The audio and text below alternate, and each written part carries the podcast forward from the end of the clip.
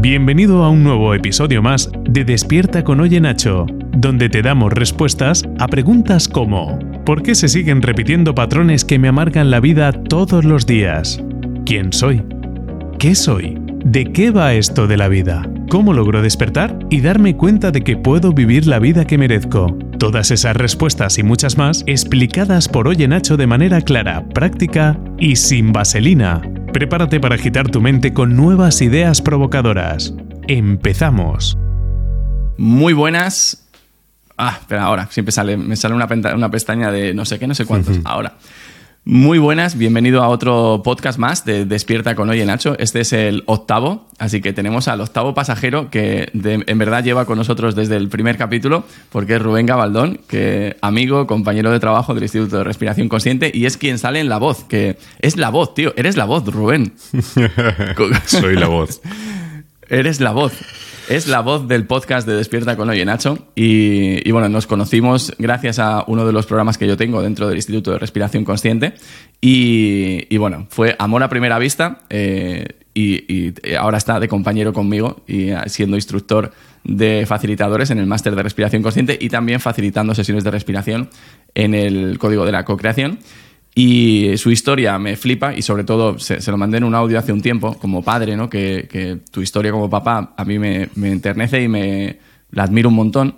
Y entonces se me ocurrió que para este podcast, eh, después del que hice con Guillem, que fue sobre diseño humano, que también es del instituto, dije, me apetece hacer más podcasts de estos a dos, ¿sabes? Es como, son como fáciles de hacer y además que en un tema como el que vamos a ver hoy, que el título es Malos Padres, Em, la paternidad de cara al hombre, lo veo algo que nadie habla de ello. De hecho, cuando yo hablo con amigos y a lo mejor cuento alguna anécdota o alguna cosa de cómo yo lo viví, se parten de risa, y, pero se ríen sobre todo porque se sienten conectados porque dicen, hostia, yo también lo veía así, pero no me atrevía a decirlo, ¿sabes?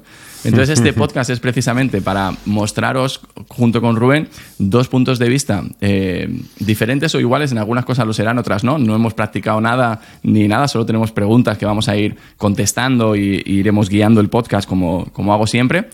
Y, mi idea con este podcast, antes de, ya dejarte con Rubén, aunque ya le estás viendo la cara, antes de, presentarte y, te dejo ya que te presentes, la idea con este podcast es que si eres una mujer, por ejemplo, para ir a lo, primero. Pues nos gustaría que si ves este podcast, porque no todas las mujeres van a querer escucharlo, pero si lo quieres escuchar, te va a servir para entender mucho más a tu pareja. Porque creo que no hablamos lo suficiente los hombres sobre lo que es para nosotros la paternidad y cómo lo vivimos, cómo vivimos el nacimiento, cómo vivimos el embarazo, cómo vivimos decidir si tener un hijo. Entonces creo que te puede ayudar a comprender mucho más a los hombres en ese sentido y a ver más la verdad, porque no se suele ver la verdad y los hombres somos bastante herméticos con esto y no, y no se suele ver. Entonces, hoy ojalá muchas mujeres lo veáis.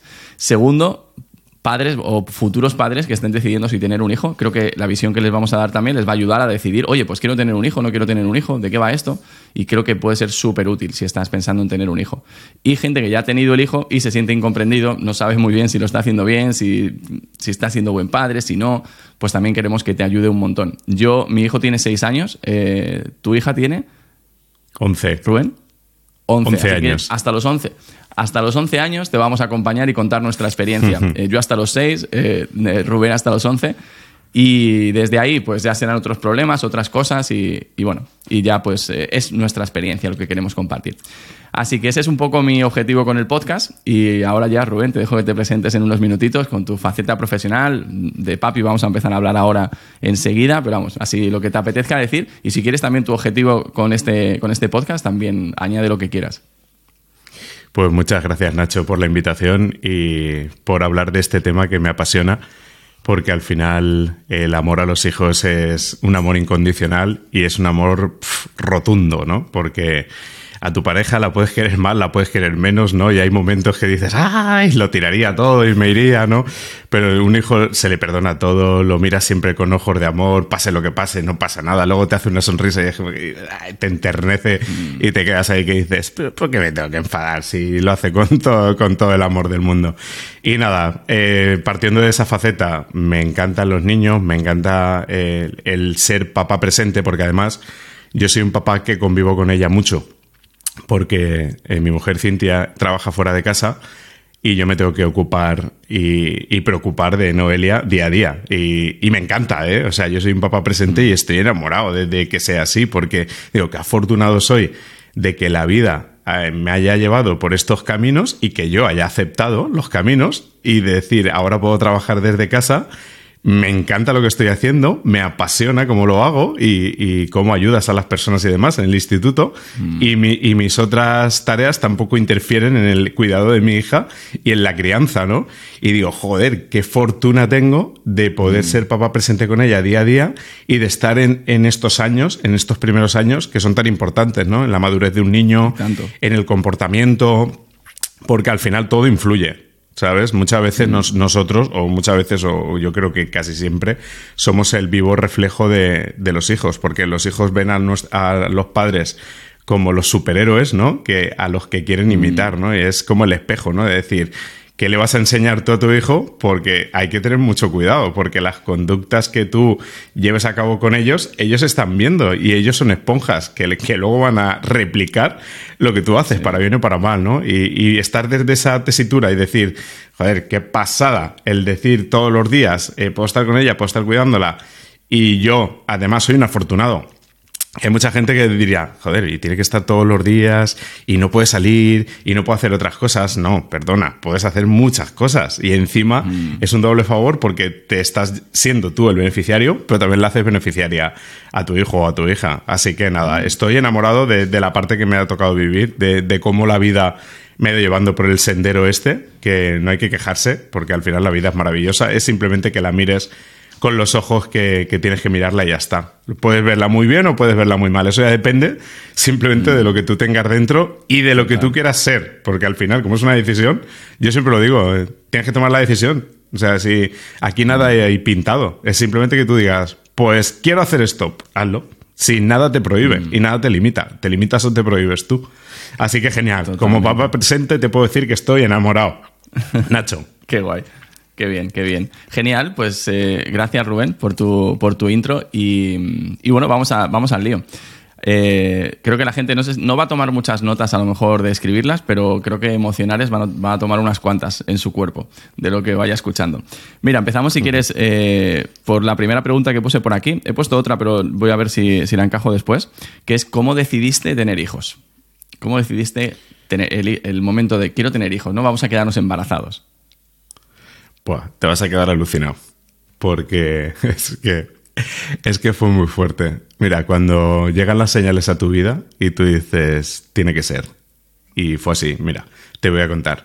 Yo eh, estuve casado en España, me divorcié y después de un año y medio quería vivir una aventura, pero porque la sentía. O sea, yo no tengo miedo a nada, a los cambios, a lo que venga, porque al final digo, si tú vas con amor y con buena actitud por la vida, es muy raro que las cosas te salgan mal. ¿Te puede salir mal? Sí, pero si lo ves desde los ojos del amor y de la enseñanza de la vida, nunca te vas a sentir mal, porque dices, vale, la vida me está mm. poniendo una traba simplemente para enseñarme algo, lo transito, evoluciono como persona y no me siento, no me pego golpes, ¿sabes? De decir, es que todo me pasa a mí, porque entonces es que vas a tener más de lo mismo.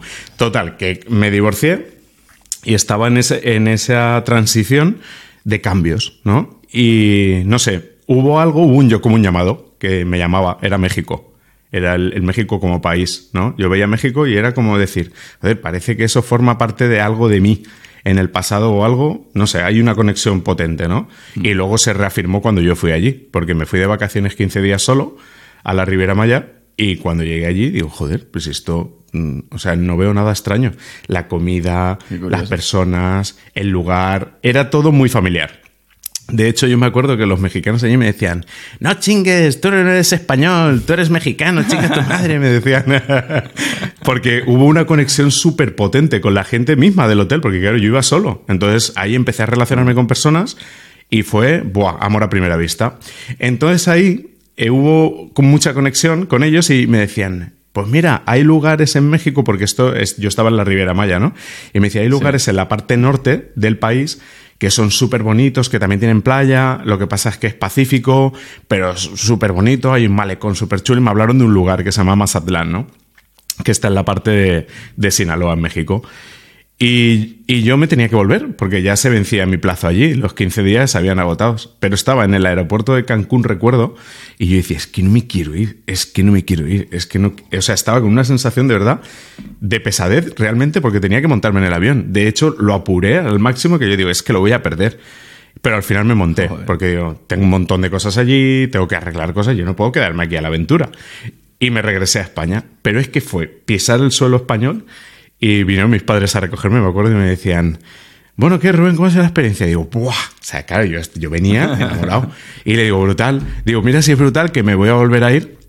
Ah, pues eso es que te lo has pasado bien tal. Se lo tomaron como que no era real, ¿sabes? Y en menos de 15 días yo estaba en México viviendo, ¿sabes? Porque Ostras. yo llegué y dije, no, no, que me voy, pero que me voy a vivir. Que agarro, mira, agarré la maleta de pinchar, porque soy DJ profesional, agarré la maleta de pinchar y mi madre me decía, pero vamos a ver, pero tú estás loco, chiquillo, que te vas a ir a... que no conoces a nadie. Digo, ya conoceré, porque no tienes trabajo, ya trabajaré. Digo, tú no te preocupes, que todo va a estar bien. Y agarré, me acuerdo, el viaje fue una maletita pequeña de Adolfo Domínguez que llevaba cuatro cosas, porque digo, pues si me voy a un sitio que hace un montón de calor, voy a llevar aquí ropa y nada. Allí compro lo que sea y, y me llevo la maleta, que es lo que me va a hacer eh, vivir, ¿sabes? Poder currar. Me llevé la maleta para pinchar. Y mira, las causalidades de la vida fueron enlazando una cosa con otra. Y para no hacer el cuento largo, porque no me quiero meter en la parte profesional, sí en la, en la de cómo conocí a Cintia y cómo surgió esto que acabas de preguntar. Mi madre venía en uno de esos viajes que quería visitar a ver su hijo, porque claro, las madres y los padres pues siempre están preocupados por qué está haciendo a ver su cómo hijo, vive, ¿no? dónde está, Sí. claro, a ver dónde vive, a ver con quién convive, a ver qué personas frecuenta y demás, ¿no? Y bueno, pues le preparé una fiesta de bienvenida y en, en una noche vieja yo había estado en un local poniendo música y pues fue amor a primera vista con la mamá de, de Noelia, con Cintia, ¿no? Ella entró, yo la vi y dije, wow, o sea, es esa mujer, ¿sabes? Y no tuvimos prácticamente contacto, sí nos presentaron, pero ella se fue y se quedó ahí. Entonces yo dije, tiene que estar en, en la bienvenida de mi madre.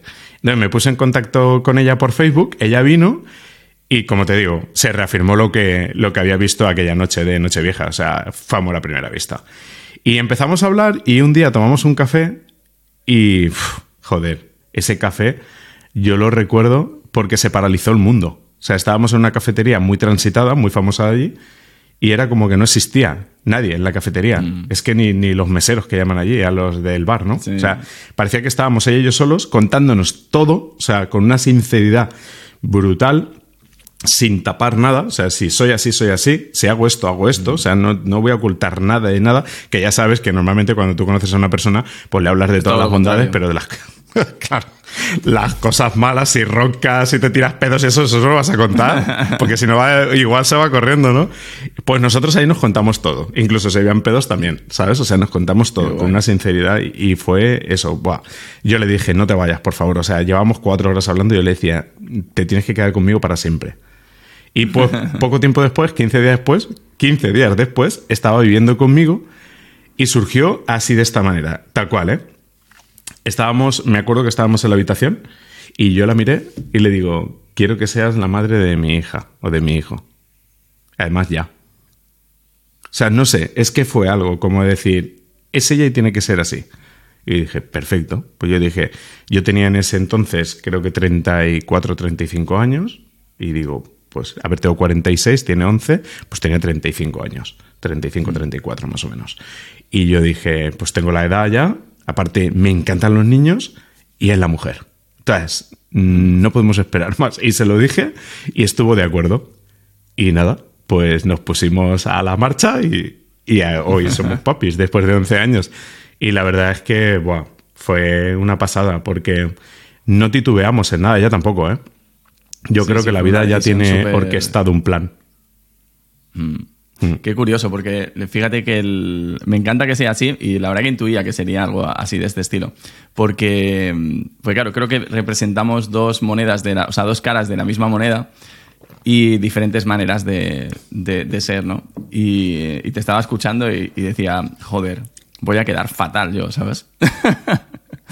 por, por, por como, porque es como, no todo lo contrario, pero sí fue como la- la- el antes y el después fue diferente, ¿no? Yo soy una persona que soy diferente, ¿no? A ti y, y soy bastante impulsivo soy, sé perfectamente que mi viaje vital es eh, descubrirme a mí mismo y experimentar cosas en la vida y, eso me ha hecho también durante mucho tiempo que no, yo no quería tener hijos antes de decidir tener un hijo. Y, con Oliver en concreto, vamos, con Oliver, cuando decidí con tener hijos, ¿no? Con Sara, recuerdo que fue después de la boda, y bueno, para contarte un poco eh, cómo, decido, porque puede haber hombres así, ¿no? Yo, yo cuando decidí la boda, que le pedí a Sara que se casase conmigo, eh, monté un. O sea, cenaba con dos amigas, con Majo y María José, y en Nochevieja. Y les pedí que buscaran una canción, la dejaron preparada, cogí un anillo y unos papeles y mm. organicé un truco de magia eh, para hacerle como un truco de magia y al final del truco, pues no, me acuerdo ya cómo era exactamente, pues eh, salía el anillo, ¿no? Y entonces ya le decía, ¿te quieres casar conmigo? Y le canté y todo. O sea, digo solo para que cojáis el contexto de esta parte, ¿vale? Para que no bueno, que me juzguéis si queréis en la segunda, pero, pero bueno, que simplemente para que lo entienda la gente, ¿no? Entonces yo estuve preparando esos días, estuve sintiéndolo un tiempo, ¿sabes? No me, costó decidir, oye, me quiero casar, ¿sabes? Con ella. Y se lo pedí, me dijo que sí, y al día siguiente, se lo cuento en plan broma, igual no fue al día siguiente, pero muy poco tiempo después dije, ¿me quiero casar? ¿De verdad? ¿Sabes? Como mm, empecé a dudar.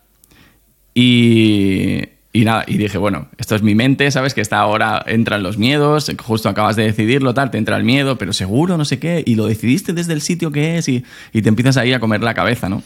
Y, nada, se me pasó, evidentemente, pero, pero lo, tuve ahí, ¿sabes? Era como, ostras, qué curioso, porque yo sentía en todo mi cuerpo que mi decisión era la correcta, eh, pero mi mente me decía que, ¿seguro? ¿Sabes? No me decía que no, me decía, ¿seguro? ¿Estás seguro? Y, bueno, lo mejor que he hecho en mi vida, casarme. O sea, no, no, he tenido duda en ese sentido. Las dudas típicas de todo el mundo, que en algún momento nos hemos querido eh, ir de casa, pero, pero que fue una decisión bien tomada. Pero sentí eso al día siguiente. Y en el tema de, de ser papá, recuerdo que fue en un cumpleaños mío. Creo que era el mío, si no era el de Sara, pero me parece que era mi cumpleaños. Y le dije a Sara, me siento que estoy preparado para tener hijos. Ahora siento que estoy preparado. Y, al día siguiente sentí que no estaba preparado. Eh, directamente. En serio, ¿eh? ¿eh? Es lo, que, es lo que sentí, ¿sabes? Es como al día siguiente dije, ¿estoy preparado? ¿Seguro? Que tener hijo es... Lo he estado pensando un tiempo antes de decir que estaba preparado, ¿eh? Pero lo mismo, mi mente me decía, tengo dudas, ¿sabes? Como, y mi cuerpo me decía, no, sí, ya está, es eso, ¿sabes? Es ahora, es, es un sí. Pero, eh, pero eso fue como yo lo viví. Y sé que hay gente que a lo mejor lo vive con esa decisión y que es precioso como tú, ¿no? De decir, pum, era aquí, era tal, era el momento. Y, no lo dudas antes o después, porque creo que el tema de hacerlo, nosotros llevábamos ya eh, cinco años o seis años juntos cuando decidimos casarnos y cuando decidimos tener un hijo. Y creo que el tiempo es lo de menos, ¿sabes? Que, eh, lo que has dicho tú, ¿no? Que es que puede ser en 15 días, o sea, no mm, traer un niño al mundo, ¿sabes? O casarte o estar con alguien no tiene una, una fecha, ¿sabes? O tienes que esperar X días o... Es absurdo, es, totalmente válido de las dos maneras. Entonces, en el tema de la decisión, eh, y ahora te voy a pasar la batuta también a ti, Rubén, yo te diría que, puede que seas un, uno... Para mí, por ejemplo, cuando yo pensaba en, tener un hijo, eh, pensaba más, porque aquí ya cada uno eh, de su manera, ¿no? y me encanta que sea así, pero yo pensaba más en el crecimiento, desarrollo que yo iba a tener por ser padre que en traer un niño al mundo. ¿Sabes? Que, le amo y, evidentemente eh, es lo más precioso y, lo pones por encima en la escala. Pero lo que yo pensaba, lo que yo sentía era, mira, tener un hijo eh, me va a hacer crecer una barbaridad. Me va a hacer vivir una experiencia vital muy diferente, ¿sabes? De otra parte de mí que no conozco. Y por otro lado también pensaba, evidentemente, oye, eh, joder, es una personita que traes al mundo, que va a poder vivir, pero sobre todo pensaba en también cómo yo le podía ayudar a él a vivir una vida diferente. O sea, en cómo podía hacer que su vida fuera diferente. Que en el fondo no estaba pensando en voy a traer a un niño al mundo porque por él, por su amor, por tal. No, yo todo eso se lo doy ¿eh? y lo iréis viendo en este podcast, pero, pero no pensaba en eso. Pensaba más en, en esa parte mía, ¿no? Y, mm, y, entonces para decidir yo creo que, hay que a veces tirar la moneda en el sentido de con tu cuerpo, ¿sabes? De decir, vas a dudar siempre, mucha gente, eh, depende de tu perfil, ¿no? Pero si eres como yo, es probable que dudes hasta el último minuto. Pero en ese último minuto, si tú sientes en tu cuerpo que dices, mira, sí, es un sí, quiero tener un hijo, pues ya está, lo decides y yo por lo menos mi barómetro era mirar cómo estaba mi cuerpo, ¿no? Como decir, vale, estas dudas que siento, las siento en mi cuerpo, como sentía en mi cuerpo el sí, y era como, no, lo siento en la mente, lo siento como vacío, entre comillas, ¿sabes? Como miedos, pero no es mi cuerpo que me está diciendo, no, no, no, no, no. Porque lo sientes, si es el cuerpo, o sea, es que lo sientes. O sea, es que te puede dar hasta un ataque de ansiedad o cualquier cosa. Entonces, para mí era como fácil eso y dejar que mi mente siguiera charlando un rato, luego se le pasaba y ya está, es su manera de procesar las cosas, ¿no? Y, y bueno, sobre la decisión, eh, ¿qué, más añadirías tú, Rubén? Sobre los pues papás, ¿no? hablamos del hombre y que, su decisión. Que a ver, que el papá juega un papel súper importante dentro de todo el juego, igualmente. Uno, porque es parte totalmente implicada en la creación, porque si el papá no está, mm. ahí nada pasa. Y luego la segunda es que emocionalmente, aunque nosotros muchas veces intentamos ocultar los sentimientos, la a ver, yo no digo que todo el mundo sea así, ¿no? Porque sí, pero en, la viña del Señor cada uno... Sí, pero es bastante generalizado, correcto. Entonces, como intentamos evitar el que se nos vea a nosotros a lo mejor preocupados o que sientas miedo, ¿no? El, porque siempre se ha visto la figura del hombre un poco como el macho, ¿no? Como, ah, ¿cómo voy a llorar yo? Mm. ¿Cómo voy a...? Y finalmente ese proceso lo estás viviendo de la misma manera o muy similar al de la madre porque eres parte totalmente implicada en ese proceso y vas a tener que vivir durante todo el embarazo pues todos los cambios hormonales que tiene la mujer y demás, que muchas veces, pues oye, uno que no los tiene no, no los entiende, ¿no? No los llegas a comprender mm. por completo, ¿no? Entonces, al final, cuando, cuando sientes el llamado de, de ser papá, simplemente tienes que dejar que las cosas fluyan, porque, a ver, es súper maravilloso. Yo puedo, yo ahora mismo puedo decir a todos los retos que nos ha puesto la vida, porque para nosotros no ha sido un camino muy, muy fácil. O sea, pero tampoco ha sido difícil. Porque lo que hablábamos anteriormente, como todo depende del prisma con el que tú miras las cosas, ¿sabes? O donde uno puede ver un lodo que no puede ni moverse, otro puede decir, bueno, pues sí, está el lodo, pero yo mm, agito mm. las manos, agito los pies y puedo salir de aquí. O sea, no, no tengo el por qué quedarme mm. aquí sin movilidad, ¿no? Entonces, al final, dentro de todo ese proceso, pues es simplemente rendirte a la experiencia de decir, vale, pues he decidido ser papá porque ya lo tengo claro y a partir de aquí va, va a haber como una montaña rusa. Porque van a haber días que tú vas a decir, bueno, parece que todo está bien, que tal, y otros días que va a parecer que viene una tempestad, ¡yaum!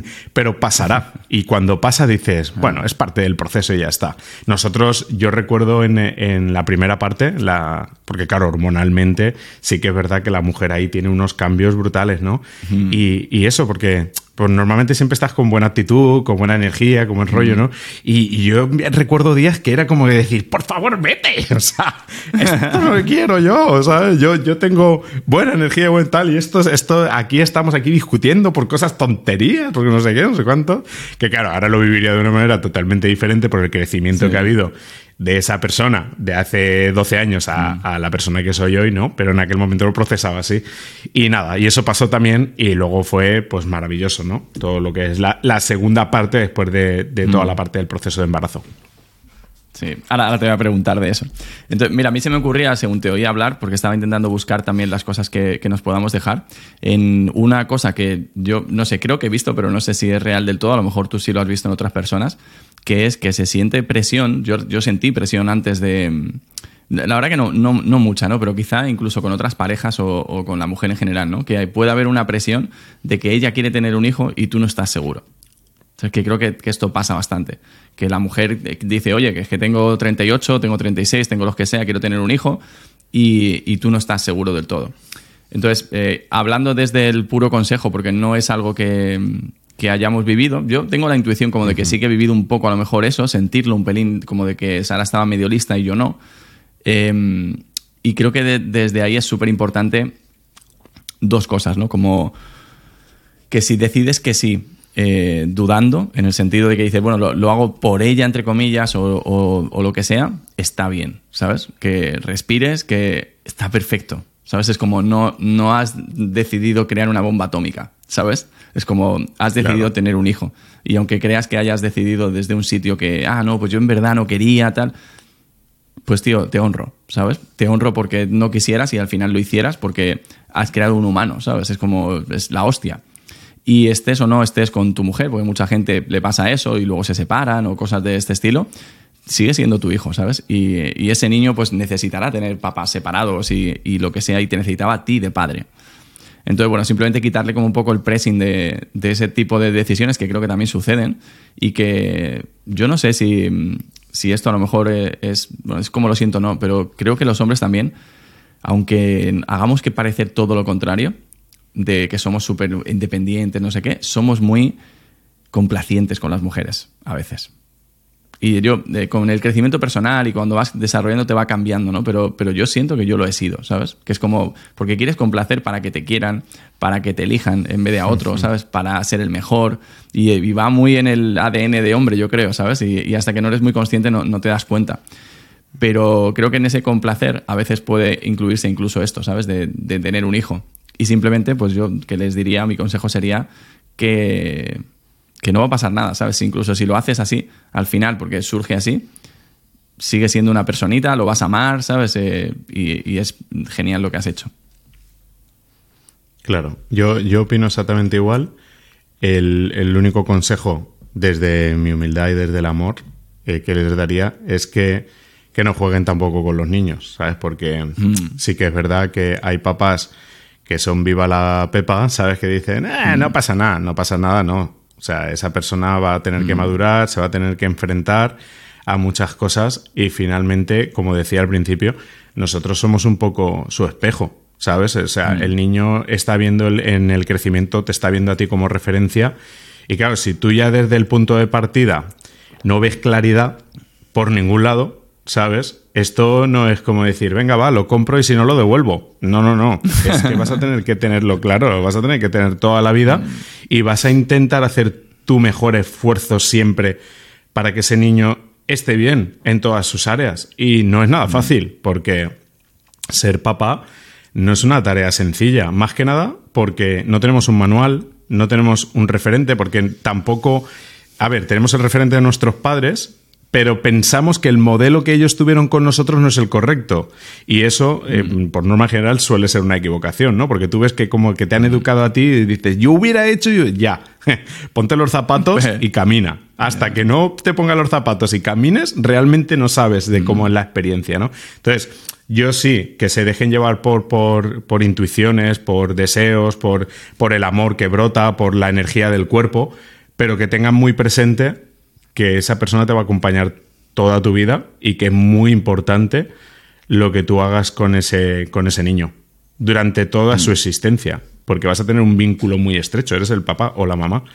Entonces yo siempre, yo sí que invito a que, porque es súper bonito ser padre, y, hacer el acto para que ese niño llegue y es maravilloso, ¿no? Como de, de, hacer un acto tan bonito como hacer el amor, ¿no? Luego de cómo el cuerpo hace todo el proceso, ¿no? Para que luego vea salir ahí a una personita con corazón, o sea, con esa mirada. Yo, mira, yo recuerdo eh, cuando nació Noelia, el día de su nacimiento, o sea, y es que el primer día se rió pero porque yo, yo recuerdo que era día, día tras día y le hablaba, tocaba, le sobaba la panza, le pintaba caras a la... y todo el día hablándole. Y cuando se ve que salió y yo le empecé a hablar, y me miró y se ve que dijo, mira, es el güey este, el que más está hablando todos los días. Y se rió. O sea, tengo el vídeo que un día estaba hablando con Jus, me dice, pero qué bonito que eres, Rubén. Y le digo, mira, te voy a enseñar un vídeo de mi hija en su, en su día de nacimiento riéndose. Y me dice, ¿de verdad? Digo, sí, mira, y es cierto. La niña me mira, o sea, es como que, claro, se supone que no ven por los ojos, ¿no? Pero es como, mira hacia mis ojos y empieza a reírse. Como decir, eres tú, ¿sabes? Tú eres el que me estabas hablando. Mira, para mí eso ya valió la alegría de todo el proceso, ¿sabes? De las noches de que la mamá tenía antojos, de que no podía dormir porque no se podía girar en la cama ya por la pesadez que tenía, por esos momentos de hormonales que eran disparados, nada pasa nada, ¿sabes? Esa risa de, de Noelia ya fue como un catalizador que para mí hizo así, mira, y ¡boom! Y yo dije, ¡guau! Esto es mm. maravilloso. Me queda un camino súper bonito por delante. Así que nada, que no tengan miedo, que, sigan, que sigan la intuición realmente y que sigan las sensaciones, porque la mente, mm. la mente te intenta engañar muchas veces, porque al mm. final ahí está el que huye del dolor y busca el placer, ¿sabes? Y, y lo que no quiere es que salgas de la zona de confort, porque tú estás muy a gusto ahora cómo estás. Si te estás planteando Sí, ser padre, vida. Claro, tú dices, me quiero ir de viaje, agarras y te vas. Me quiero ir de fiesta, agarras y te vas. No tienes que planificar, no tienes que pensar, no tienes que decir ahora dónde vamos o cómo, lo, o cómo nos vamos, porque cambia todo ya. Porque en el momento Mm. eres padre, ya dejar de pensar por ti. Porque primero ahora Mm. tú vives la vida y tú dices, vale, como no tengo nada que me ate, pues yo hago y deshago y no pasa nada. Pero luego cambia, porque en el momento tú traes a una persona a la vida, pues ya cambia los lugares que frecuentas, la, la información que buscas, o sea, todo es diferente. Entonces tienes que estar claro realmente dónde te metes. Porque va a ser un Y- camino de y- largo recorrido. Sí, no, y es difícil, ¿eh? porque eh, de eso quería hablar un poco también, porque se me viene como la parte de que cada persona, ¿no? Es como, como padre, tienes al final una pregunta, ¿no? Que estás intentando responder en tu vida, ¿no? Yo, yo lo veo así. Y es una pregunta que no vas a responder en vida. O sea, es simplemente una pregunta que te guía, pero no la vas a llegar a, a responder. Y, mm, y para mí creo que siempre ha sido, bueno, como quién soy o qué potencial tengo, ¿sabes? O, quién soy realmente o cómo soy realmente, ¿no? La, parte de conocerme a mí mismo. Y, mm, y yo en el momento de, de- quedarme embarazado de- con, con Oliver y demás, y bueno, y, y todo el proceso, pero sobre todo la parte de- desde que sabes que estás embarazado, eh, para mí supuso un push de la hostia. De, imagínate, yo en ese momento me importaba mucho, estaba como por encima ¿no? de, esta pregunta de atrás, aunque era un- una herramienta, tener éxito en mi negocio. Y, tú puedes pensar, porque lo puedes ver de cualquier manera, ¿no? Como, ostras, ahora tengo un hijo, va a tener menos tiempo, o me va a retrasar, o no puedo viajar, yo qué sé, cualquier cosa que te puedas imaginar. Para mí fue cristalino de decir, ostras, ahora siento hasta más fuerza de, ahora quiero hacer crecer más el negocio, ¿sabes? Y ahora es el momento. Y de hecho fue el, el momento en el que tenía a lo mejor un equipo con dos personas o tres personas y, y pasamos en cosa de un año más o menos a 30 personas en el equipo, a unas oficinas, ¿sabes? Un crecimiento espectacular. Y fue motivado porque quería no tener eso para su seguridad, ¿sabes? Que, que quizás se puede confundir con plan no tener dinero para... No, lo que yo quería y que lo sigo queriendo es ser mi mejor versión, ¿sabes? Era como, como mm, sacar todo lo que tengo, ¿sabes? No dejármelo ahí en, en ningún lado. Lo quiero sacar todo. Y ahora teniendo un hijo era como más todavía, ¿sabes? Eh, quiero tenerlo todo ahí. Y todo eso que decías de las noches que no duermes y todas estas cosas, yo el embarazo la verdad que fue súper light, que Sara lo llevó genial, de, pues además, eh, no sé, lo- fue un embarazo que, que fue como súper espiritual y, y fue muy facilito, la verdad, para mí también. Y lo de dormir a lo mejor alguna vez, pero tampoco lo recuerdo así. Luego ya, con, cuando nació Oliver, ya sí mm, pagué mi peaje de, de dormir, pero, pero en el embarazo no, el embarazo fue, fue súper súper chulo. Entonces, bueno, se me, se me venía otra pregunta, o otra cosa así que, que creo que, que puede estar guay para como tenerla en cuenta, ¿no? Porque decías una cosa y te, te estaba escuchando con lo de como intentando mm, decir que no tengan hijos, ¿no? Si, si no si no lo sientes porque, oye, son personitas y no sé qué, ¿sabes? Que te entiendo, ¿eh? Te entiendo lo que dices. Y pensaba, ok, y eh, luego hay mucha gente que tiene un hijo sin querer, por, una, por un accidente. Que yo, por ejemplo, soy fruto de eso. Y, eh, y yo no sé, ¿a ti tus padres te buscaban? Buscaban una chica y aparecí yo, pero sí busqué, buscaban, Bueno, pero- buscaban pero un niño. bu- sí. Buscaban quedarse embarazados, ¿no? Sí. Entonces, claro, hay, hay también padres que, es, que va a ser porque ha llegado. ¿Sabes? Es como se ha quedado embarazada y la decisión ni siquiera es si me quiero quedar embarazada o no, es a lo mejor si quiero eh, abortar o no, si quiero que siga adelante el proceso o no. Y, y siguen adelante, porque lo deciden en ese momento, ¿no? Y creo que, que, bueno, co- con ese pensamiento se me venía la parte esta, ¿no? Como de quitarle ese, ese pressing y de, y de joder, lo que juzgamos a, a nuestros padres eh, durante años, ¿eh? porque yo mm, hace no mucho que he dejado de juzgar esa parte, ¿sabes? Y he, deja- y he empezado a amarla y a decir, joder, qué bonita fue, ¿sabes? Como que, qué perfecta para quien soy yo hoy. Pero, pero solemos juzgar eso un montón. ¿Sabes? Solemos. eh, y claro, que tú imagínate cómo, cómo es la película para mí, por lo menos, que dices, vale, yo, si juzgo a mis padres por cómo me criaron, eh, cuando yo empiezo a ser padre, ¿qué hago conmigo? ¿Sabes? Es como traigo ya el programa de juzgar por ser padre. Entonces, me voy a juzgar a mí, in- en- a nada más empezar con la primera cosa que haga, ¿sabes? Porque ya he juzgado a mis padres y, y además luego como que te duele y no sabes ni de dónde viene, pero creo que lo que te duele es que les has juzgado injustamente. No te digo que, por ejemplo, yo qué sé, que si te han dado un bofetones o te han pegado, porque de pequeño, bien en nuestra época era más, normal que te dieran cuatro azotes. Em, no te digo que tengas que decir, ah, sí, pues yo también voy a hacer eso, o lo apruebo. No, pero tienes que decir, bueno, es que, joder, ahora viendo lo que es ser padre, entiendo que pierdan los nervios, ¿sabes? Y que perdieran los nervios mis padres. Yo lo entiendo, ¿sabes? Es como, es que lo entiendo.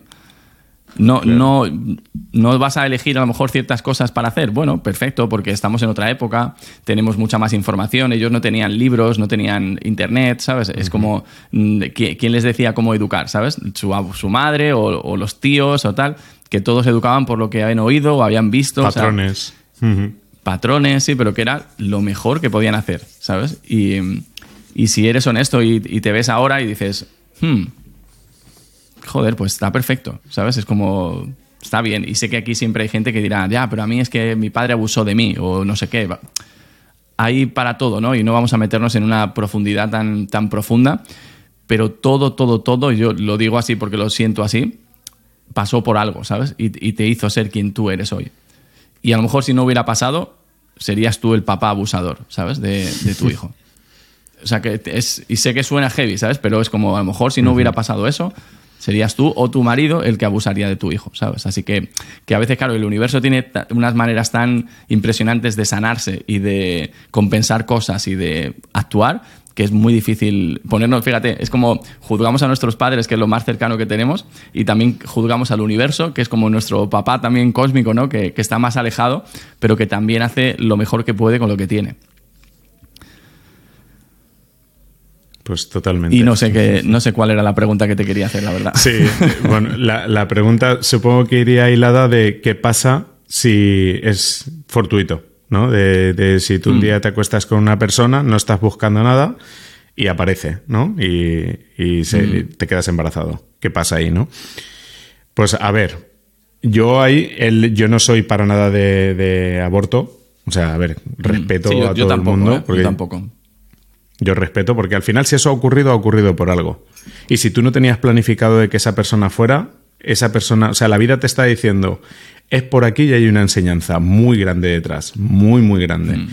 Entonces, yo ahí lo que recomendaría, o lo que yo haría, más bien, porque pues muchas veces nosotros queremos dar consejos, ¿no?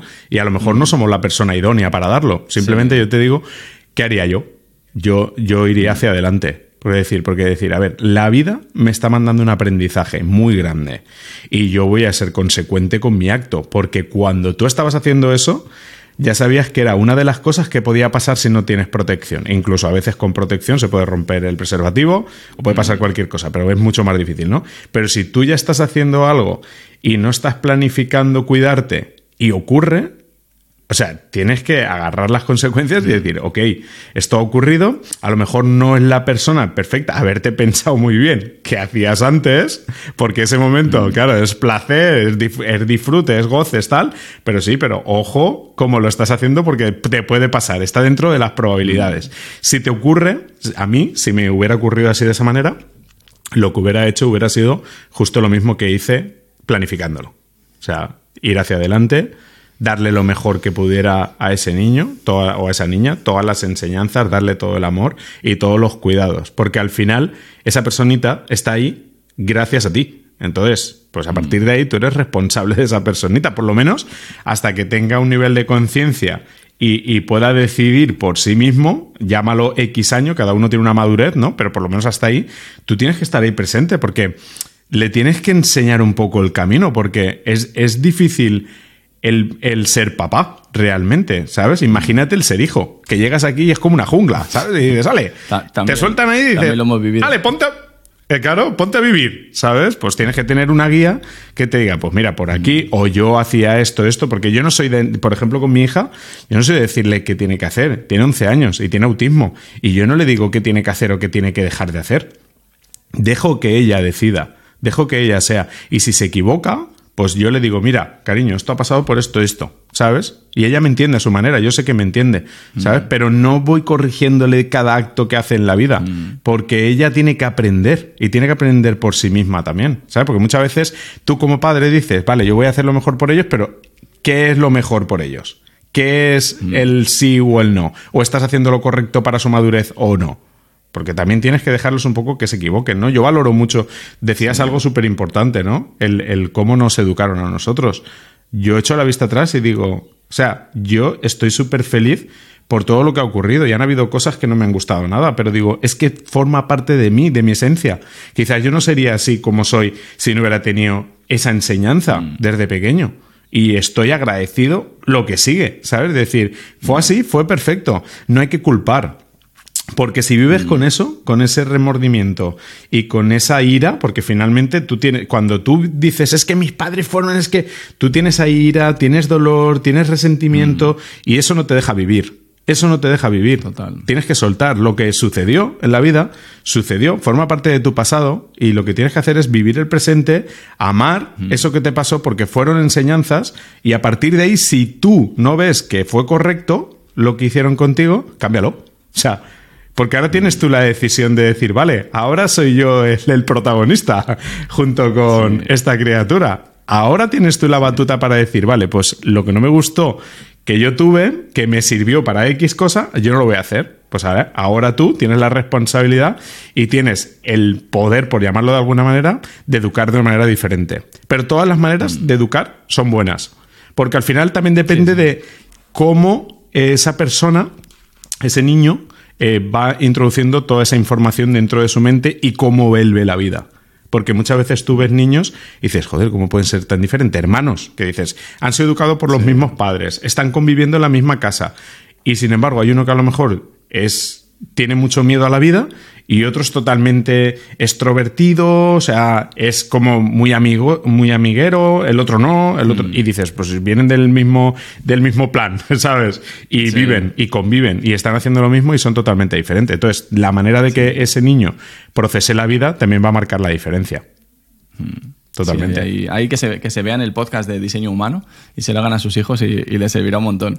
Pues yo, mira, me, venía y quizá, quizá es por la fase vital que estoy viviendo, ¿no? Y, y también como mi objetivo con este podcast, y bueno, ya no con el podcast solo, porque con las redes y, y personalmente también, cada vez quiero estar más conectado con, con quien soy y desde mi experiencia. Te estaba escuchando me- te doy las gracias por cómo te estás expresando y lo que estás contando en el podcast, porque me, como que, que me parece perfecto para darme paso también a poder darles el otro lado a las personas ¿no? y, mostrarles esta otra cara de, las cosas. Y estábamos hablando del aborto con, con lo de decidir abortar y que decías que tú seguirías para adelante. Y, y se me ha venido mi experiencia personal que tuve con ese, con ese tema.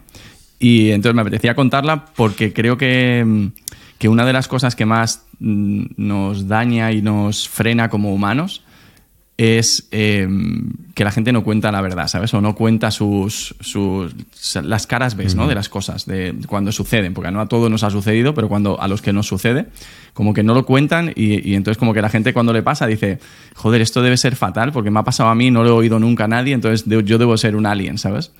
Y, y yo me acuerdo con mi primera pareja que tuve, eh, siendo, tendría, mm, creo que tenía coche, sí, 18 años, ¿vale? 18 añitos.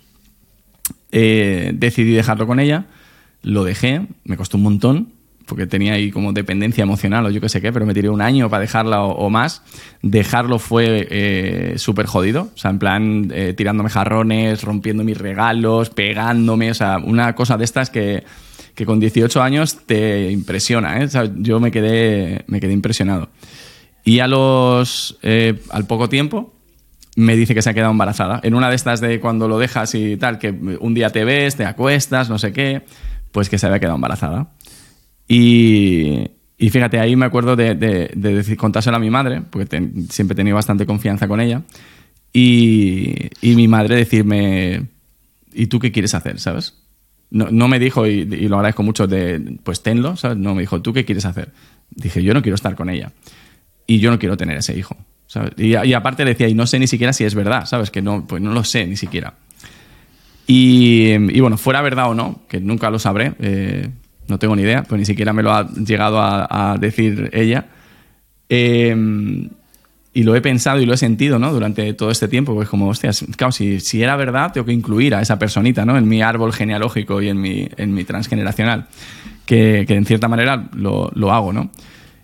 Pero lo pienso ahora a toro pasado y, y yo ahí vi súper claro que dije, yo no veo que ella y yo como padres vayamos a ser una cosa buena para él, ¿sabes? Para ese niño si viniera.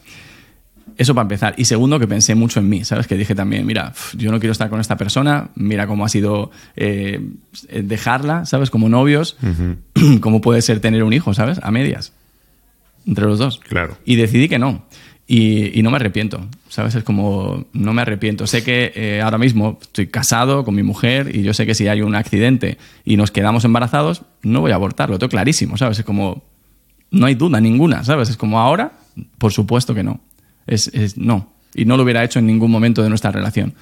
Pero en ese momento, pues sí, y fue así. Y, y desde mi, mi, sentir, no me he arrepentido nunca, la verdad. Y creo que, que, es difícil porque nos metemos en rollos ya espirituales o, no sé, o filosóficos muy tochos. Pero, pero yo siento que al final, que sí, que lo que decías tú, todo pasa por algo pero que todo también es lo malo, ¿sabes? O lo que puedas pensar como malo. Entonces, que los papás que deciden, no, mira, quiero abortar, yo te apoyo, papá, ¿sabes? Es como yo estoy contigo y puede ser, yo lo hubiera decidido diferente, puede que no, puede que tal, te pueden juzgar, uh -huh. pero da igual, tío, lo has hecho, ¿sabes? Y, y mira, hay una... Me, se me han puesto los pelos de punta porque tengo una idea de, de algo que me apetece hacer, que todavía no he decidido hacerlo, pero que son círculos de hombres, que es como que solo hay hombres en un curso donde te sinceras, te estás ahí. Y, tío, yo en un círculo de esos con 10 hombres donde uno dice, mira, yo eh, he decidido abortar y ha pasado hace una semana, ¿sabes? Y me siento así, mi mujer está así, tío, yo la abrazaría, ¿sabes? Y le diría, tío, ya está, ¿sabes? Lo has decidido, claro. ya está, ¿sabes? No, no ¿sabes? No, no, no, más drama, ¿sabes? Es como, vale, procesarlo, lo que quieras, pero no, no, no te hace mala persona, ¿sabes? No. Claro, Entonces, no, bueno, para nada. Simple, simplemente que quería como añadir eso y. y sí, además, y, si me permites, mi Nacho, experiencia, ¿sabes? Sí, sí, claro, por favor. Claro. Eh, hacer una puntualización a esto. O sea, yo estaba diciendo esto, pero está diciendo esto el Rubén 4.6. Claro. El Rubén con 18 años se hubiera abortado seguro. Mm. Y, más, y más sabiendo que lo que va a venir no es deseado por ningún lado. Y que encima tú no tienes nada de claridad con esa persona, no sabes ni qué, qué, estás haciendo ahí, simplemente estás haciendo por disfrute, a lo mejor porque tú ya mm. sientes, porque el cuerpo habla. Y tú sientes sí, realmente, tu corazón siente y sabes que lo que hay ahí es, no es más que eso, que es disfrute y que eso se va a acabar, que esa relación no tiene ningún futuro. Entonces, el Rubén 4.6 sí diría, pues bueno, pues lo asumo. El Rubén 1.8 hubiera dicho aborto. Aborto porque no. Lo que pasa es que ahora sí veo, veo, la vida y la veo desde el lado más espiritual, de decir, vale, ¿qué me quiere enseñar la vida? ¿Por, ¿Para qué? ¿No? O sea, ¿para qué está viniendo esta situación a mí? ¿Y cómo la tengo que afrontar yo? Y si realmente esto está llegando, ¿por qué está llegando? ¿Y por qué en este momento? ¿Y por qué con esta persona? ¿Qué enseñanza? Porque al final, yo ahora proceso toda esta información, por ejemplo, con, con Cintia y con Noelia, y yo digo, es que, ¿qué plan había orquestado para que nosotros fuéramos los papás de esa niña especial? Hmm. ¿Qué plan había?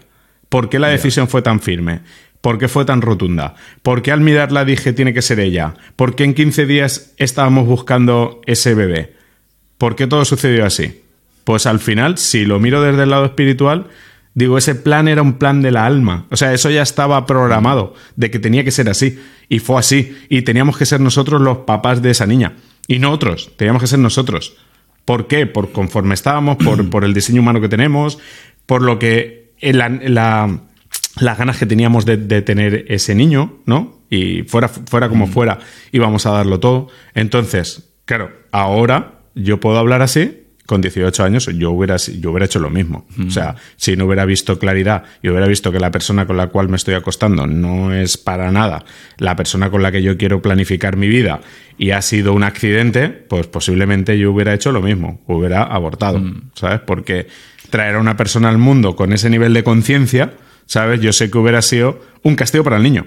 Deja tú mm. lo que pueda suponer para ti, porque luego hay muchos papás que son súper irresponsables y luego le, le sí. sueltan ahí el niño a los abuelos y dicen, pues yo tengo 20 años, eh, soy papá, pero a vivir la vida. Y el abuelo que se apañe, ¿no? Y los abuelos que ya están hasta aquí de criar, otra vez a criar, encima algo algo fortuito, que ha sido como, ¡ale, toma! Y tú, y tú te quedas tan pancho siguiendo viviendo tu vida, ¿no? Entonces, mm. al final todo está bien, porque todo depende de cómo tú lo ves, ¿no? Y cada uno lo mm. interpreta de una manera u otra. Al final uno tiene que hacer lo que realmente le haga sentir bien. Sea lo que sea. no importa. Yo, creo que esa es la clave, ¿sabes? Que es como. Yo sé que es. que Incluso ahora ya metiéndonos en la paternidad que ahora nos metemos, ¿no? Pero. Pero yo es que creo que a veces hacer cosas. O sea, hacer lo correcto, decidir lo correcto, no es decidir lo bueno siempre.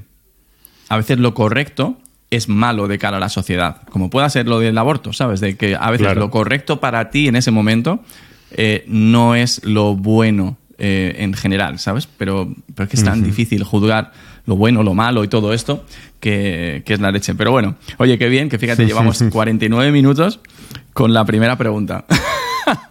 Qué pasada. y, tengo aquí, no sé, 20 preguntas. Ya veremos a cuál, a cuál llegamos, pero porque es verdad que salen muchas cosas y que, hay, hay mucho que, aprender en, esto, ¿no? Y mira, eh, se me ocurre que nos cuentes un poco, porque para mí el, bueno, el embarazo de, Oliver y demás fue normal. Fue, creo que lo único así que puedo contar yo es como eh, que es verdad que, a mí lo que me pasaba era como, venga, la, ecografía del mes. Y, ahora tú lo contarás y creo que lo tuyo es, diferente, pero era ecografía del mes, a ver si late el corazón.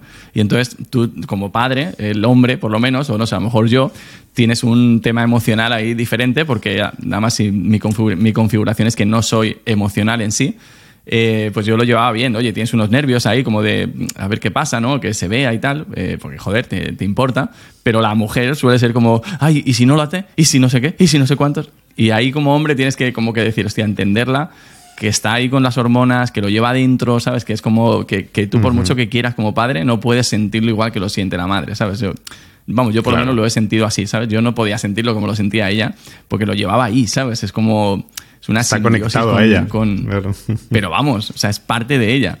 Entonces, para mí era como eh, cada vez que íbamos a una, una, una con la ginecóloga una, una, revisión de estas, era como una tensión de a ver qué te dicen, a ver no sé qué, y luego en nuestro caso todo estuvo bien, eh, siempre pero, pero es un viaje ahí como de nervios y de cosas durante, durante esos viajes. Entonces, bueno, te quería preguntar cómo fue el embarazo para ti y las decisiones que, tuviste que, que tuvisteis que tomar durante el, embarazo. Y, para bueno, que la gente también pueda llevar, llevar eso, porque en mi experiencia en eso no puedo aportarles mucho porque fue todo normal. En la tuya creo que pueden obtener mucha calma, ¿no? mucho alivio también para la gente que, le pase. Sí, pues mira, te voy a decir, nosotros, eh, Cintia se suscribió a un canal que se llamaba Bebe Tips, que, bueno, pues te iba contando un poco el proceso que ibas a vivir, ¿no? ¿Dónde estabas? Estás en la semana no sé qué, ahora pueden aparecer agonías. O sea, le iba contando un poco la, experiencia pasada, ¿vale? De lo que iba a vivir en el presente ella, ¿no?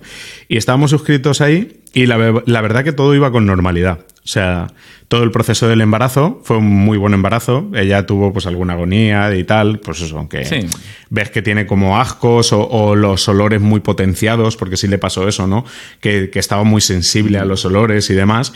Pero lo que fue el embarazo en sí, o sea, todo se gestó bien, íbamos a las visitas rutinarias y genial, le, le, hacíamos el 4D para ver toda la forma, se veía genial, o sea, todo fue muy, muy tranquilo no hubo ninguna complicación. Creo que la única complicación que hubo fue como tuvo una infección vaginal, pero bueno, mm, algo que puede ser también normal dentro de, lo que es el embarazo, ¿no? Y, poco más, o sea, porque todo iba sucediendo conforme estaba planificado en esa página que iba a suceder. O sea, ella le iba pasando justo lo que decía. Ahora está en la semana tal y va a pasar tal. ¡Pum! y le pasaba. Y claro, cada vez que íbamos a la visita, a esa visita de, de que le hicieran el 3D o el 4D, Buah, era una pasada porque era ponerle forma a eso que, que no ves, ¿no? Que, que, tú te puedes imaginar cómo está ahí dentro, porque claro, hemos visto tantas cosas, ¿no? Que al final tú dices, vale, pues ves un feto y tú ya te imaginas cómo puede estar, cómo puede estar el cordón umbilical, cómo puede estar sus manos, o sea, te, lo imaginas, ¿no? Te lo puedes imaginar. Mm. Pero claro, cuando ya lo ves, lo ves en movimiento y es el tuyo, ¿sabes? Dices, wow, es que esto es maravilloso, es una pasada. Y le veíamos la cara tan redondita y eso va. Yo cada vez que iba a la visita, porque además eh, la acompañaba en todo, yo tenía mucha flexibilidad mm. porque en ese entonces estaba como locutor de radio de, un morning show matutino, entonces terminaba a las 10 de la mañana. Eh, lo hacía desde 6 hasta las 10 más o menos y terminaba a las 10 de, la mañana y, podía ir siempre. O sea, entonces no me perdí ninguna visita porque yo quería ser parte implicada también de todo el proceso, ¿sabes? A mí me, me, gustaba cuando la doctora nos decía y demás y decía, entonces va todo bien. Claro, yo ahí era, tú imagínate, un español en la parte norte, claro, porque tú vas a Cancún y tú ves mucha gente que, que, sea de Europa, o sea, ves mucha gente que extranjera, ¿no? Porque es un sitio muy mm. turístico. Pero donde yo vivía es de españoles habíamos cuatro, contados con la mano, o sea, muy poquitos. Entonces, claro, yo era el español de la radio, ¿sabes? Porque caí como todo de, ¿qué onda, güey? ¿Sabes? Yo era, ¿qué onda, güey? Y yo le decía, ¿qué pasa, tío? Y claro, yo era el tío, tío, ¿cómo va? ¿Qué onda? Y no sé qué. Y la verdad es que, claro, llegaba allí y la, la doctora, que ya me conocía, me conocía de la radio, de que yo era el del morning show de la mañana. Y se generó ahí un muy buen rollo, ¿sabes? Y yo, y yo estaba con la confianza plena de que ella era la persona que, que tenía que traer al mundo a Noelia. Porque fuimos, buscamos, o sea, no era la seguridad social, porque claro, allí no hay seguridad social, para empezar, hmm. ¿sabes? O sea, allí tienes que tener un seguro privado, o mirarte por privado. Claro, si no tienes seguro, pues da igual, finalmente te tienes que ir a un privado, porque es que allí no tienes ni... Allí a lo mejor en un hospital lo único que te dan es que estés en el pasillo o que tengas una habitación. Pero a partir de ahí, si te tienen que intervenir, si tienen que poner medicamentos, todo eso lo tienes que pagar. Porque no te lo van a dar. O sea, mm. y, aquí, mira, quiero, quiero decir una cosa bonita por nuestro país, porque uno no sabe lo que tiene hasta que no le hace falta. Porque aquí dices, ah, sanidad es un asco, no sé qué. Mm, pues aquí vas y te atienden, vas y te ponen, si te tienen que operar, te operan, pues allá no. allá nosotros tuvimos que buscar y la verdad es que, bueno, pues hubo ahí como mucha química con la doctora y todo el proceso fue genial y hasta que apareció Noelia a la vida, o sea, todo fue genial. Nosotros, esa parte, quitando de eso, de los ascos que puedo tener y tal, que fueron, que fueron pocos también, quitando de eso, la, verdad es que todo lo vivimos con bastante normalidad porque ella se sentía bien, yo me sentía bien, era algo que era querido, con lo cual pues estábamos deseando que se fueran cumpliendo los días y los meses para que llegara el día de que mm. saliera la vida. ¿Qué consejo le darías al papá que está en el proceso del embarazo? ¿Qué, par de consejos le darías en ese proceso hasta que antes de nacer? Ahora del nacimiento hablamos ahora, pero antes de en ese proceso del embarazo, ¿qué consejo le darías a un papá? Pues que se lo tome todo con calma, que no juzgue los comportamientos de su pareja si es que pudiese llegar a tener algún comportamiento que no te agrada a ti que la, que la entiendas. Mira, allí hay un dicho que dicen, a las mujeres no hay que entenderlas, hay que quererlas. y a mí se me quedó eso grabado. Digo, pues es que es verdad, hay que quererlas y ya está. Porque, a ver, al final cada uno ve las cosas a su manera, ¿no? Y, y, a lo mejor ella piensa que en ese momento está actuando de la mejor manera y tú piensas lo contrario. Pues al final yo, yo he llegado a la, a la decisión en mi vida de no querer tener razón en nada. ¿Sabes? Simplemente decir, bueno, ha pasado, quítale hierro, chicos. Si sabes que a lo mejor está pasando porque ella ahora mismo hormonalmente está teniendo cambios muy fuertes y no es ella realmente la que te está hablando, son, son sus hormonas. Entonces quítale hierro y decir, en vez de meterle más fuego a la hoguera, y ponerte al, allí dicen, ponerte al tú por tú, ¿no? Es que como, como encararte, ¿no? Me gusta. Pues no te pongas al tú por, no te pongas al tú por tú. O sea, porque dicen que el, cementerio está lleno de valientes, o sea, y la razón de qué te sirve frente a, ella, frente a cualquier cosa. No te sirve de nada, porque sí, vas a ganar la batalla, esa batalla, de a lo mejor empieza a decirte algo y tú... Y tú quedas ahí como el ganador, vale. ¿Y? Has quedado como el ganador. ¿Y? ¿De qué te ha servido? De nada. Entonces, mm. tranquilidad absoluta frente a todos los cambios que, que puedan suceder, si es que suceden, y no, lo tomes a lo personal, quita hierro. Y mira, no hay nada que cuando tú hagas con amor pueda salir mal. Yo, yo tengo, mira, ese mantra y lo aplico a todo, a mi vida. O sea, digo, cuando tú haces las cosas desde el amor, no puede salir mal, nunca. Entonces, si te, eh, tienes una situación en la cual pues no, no te estás sintiendo bien y ella tampoco, porque al final cuando dos personas discuten, dos personas están heridas y dos personas se están sintiendo mal, porque aunque tú seas la parte que estás atacando, ¿sabes? Tú también en ese momento te estás sintiendo que no estás a gusto con lo que estás haciendo, porque hay una energía que no es nada positiva, o sea, es una energía súper negativa, o sea, estás ahí, una tensión, ¿no? Mm. Entonces, no sirve de nada el que quieras tener razón, tú vas, la abrazas, le das un beso y le dices, no pasa nada, amor, tranquila. Mira, voy a ir y voy a comprarte algo, voy a salir, o voy a, no sé, vete si es necesario, ¿sabes? Porque no va a servir de nada que tú sigas acalorándote, además, en los procesos que está y con lo, y con lo que tiene dentro, ¿no? O sea, que, que ya bastante tiene con todo lo que le pasa día a día, ¿no? Por, por ese proceso que tú no lo vives. Mm. Porque tú estás ahí como espectador, pero realmente la que está comiéndose todo es la mamá. O sea, nosotros sí, hicimos la primera parte, que fue ahí el poner todo el amor para que eso sucediera, pero a partir de ahí hasta que nace, luego ya es otra historia, porque a partir de que nace en adelante, tú estás tan, tan implicado como la mamá, ¿no? que siempre la mamá más, porque la mamá, pues sí, tiene que dar el pecho, de lo que sea, ¿no? Pero yo les diría básicamente eso, que, que no juzguen y que, tengan calma y paciencia, que se, se, lo respiren, o sea, que tomen unas 20 mm. conectadas y luego si, si, les contamos cómo funciona eso, que se lo mm. respiren y que digan, venga, paz y calma, esto está sucediendo, no es ella la que está hablando, es simplemente el ser que está hormonalmente disparado y está reaccionando, es una reacción, realmente no, no es ella. Así que ahí yo les diría que tomaran mucha tranquilidad y poco más. O sea, yo creo que ese, el disparador ese, el de, el de sí ser consciente del por qué, a lo mejor está siendo tan reactiva, ¿sabes? Que, que, eches la culpa a sus hormonas y no a sus pensamientos y realmente quites hierro y digas, venga, no pasa nada, esto también pasará, ves y al quitarle hierro le das un abrazo, le das un beso y le dices, venga, amor, no pasa nada, cariño, venga, vamos a salir o voy a hacer esto, voy a hacer lo otro y ya está. Y se queda ahí ya no va más, porque como te pongas en la batalla y con una mujer con las hormonas disparadas, ya te aseguro yo que no ganas, vas a ¿eh? perder. no, no, no. no ganas ni vamos, ni de coña. No, no, qué va, te lo puedes creer tú, pero no. No, yo, pues yo estoy totalmente con lo que has dicho, creo que hay poco que, añadir. Yo voy a hacer de abogado del diablo simplemente con la otra parte de. También, mira, basado en mi experiencia un poco, ¿no? porque yo sé que en ese sentido hay personas que, os es más fácil el mostrar ese amor, ese cariño, ¿sabes? Y dar un abrazo y darle un beso a vuestra mujer, ¿no? En ese momento. Y, luego hay otros que no nos es tan fácil, ¿sabes? Que por cómo nos hayan criado, por lo que hayamos vivido, por nuestra configuración, eh, nos cuesta más. Y a mí me costaba, ¿sabes? Sinceramente. O sea, no, me costaba el hecho de eh, decir, venga, no pasa nada, te abrazo, te tal. A veces lo hacía, pero hasta se veía un poco forzado, pero simplemente por tus heridas de la infancia, ¿sabes? Por lo que te ha pasado. Pero que hay, eh, para mí es como hacer tu mejor esfuerzo. Y para mí, por ejemplo, mi mejor esfuerzo, pues era, oye, no grito, hablo con calma, me siento a su lado, la escucho, ¿sabes? Es como, estoy ahí, le digo, ok, me voy a ir a andar, ¿sabes? Yo qué sé, lo que sea, y lo hago, y ese era mi mejor esfuerzo. Y en mi mejor esfuerzo no me salía, no podía eh, ese abrazo como otras personas que son así, como por ejemplo tú, os sale.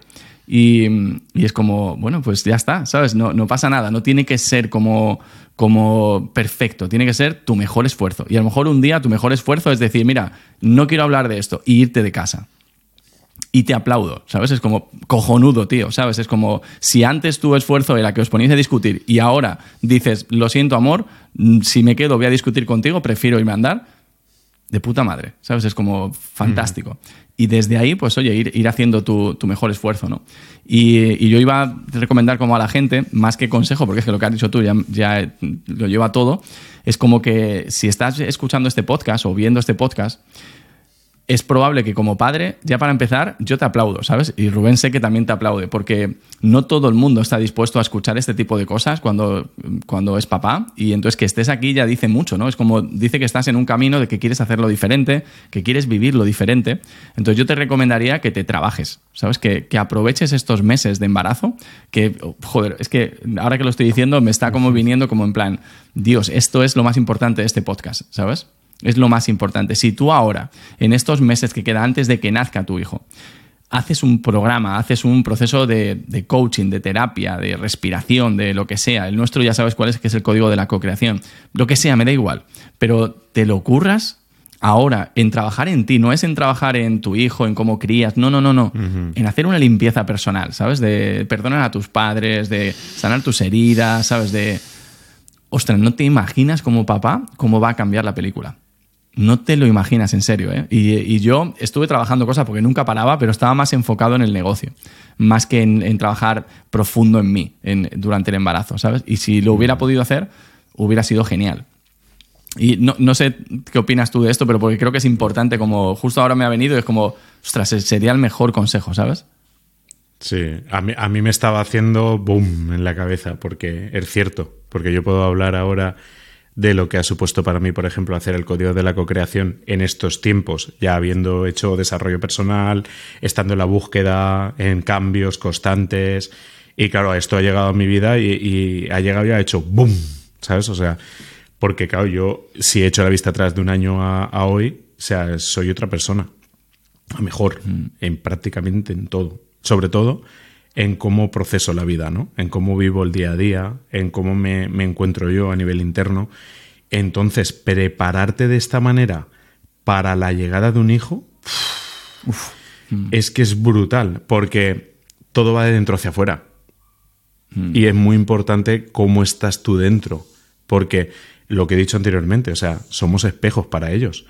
tú imagínate que eres un, manantial de paz, de amor, de mm. neutralidad, de cariño, de ternura, sensibilidad. O sea, que sí, que vas a tener lo otro, el lado oscuro, sí, pero eso lo tenemos todos. Eso lo tenemos todos. Mm. Y, en, y, en, cualquier momento puede aflorar. Lo que pasa es que cuando tú tienes control sobre tus emociones y sobre tu conciencia, cambia totalmente la película. Porque ahí el ego tú ya le dices, hey, espera, que tú procesabas eso así de esa manera antes, con el Rubén 4.5, 4.4, pero ojo que este es el 4.6 y no te lo permito. Y automáticamente hace ¡pa!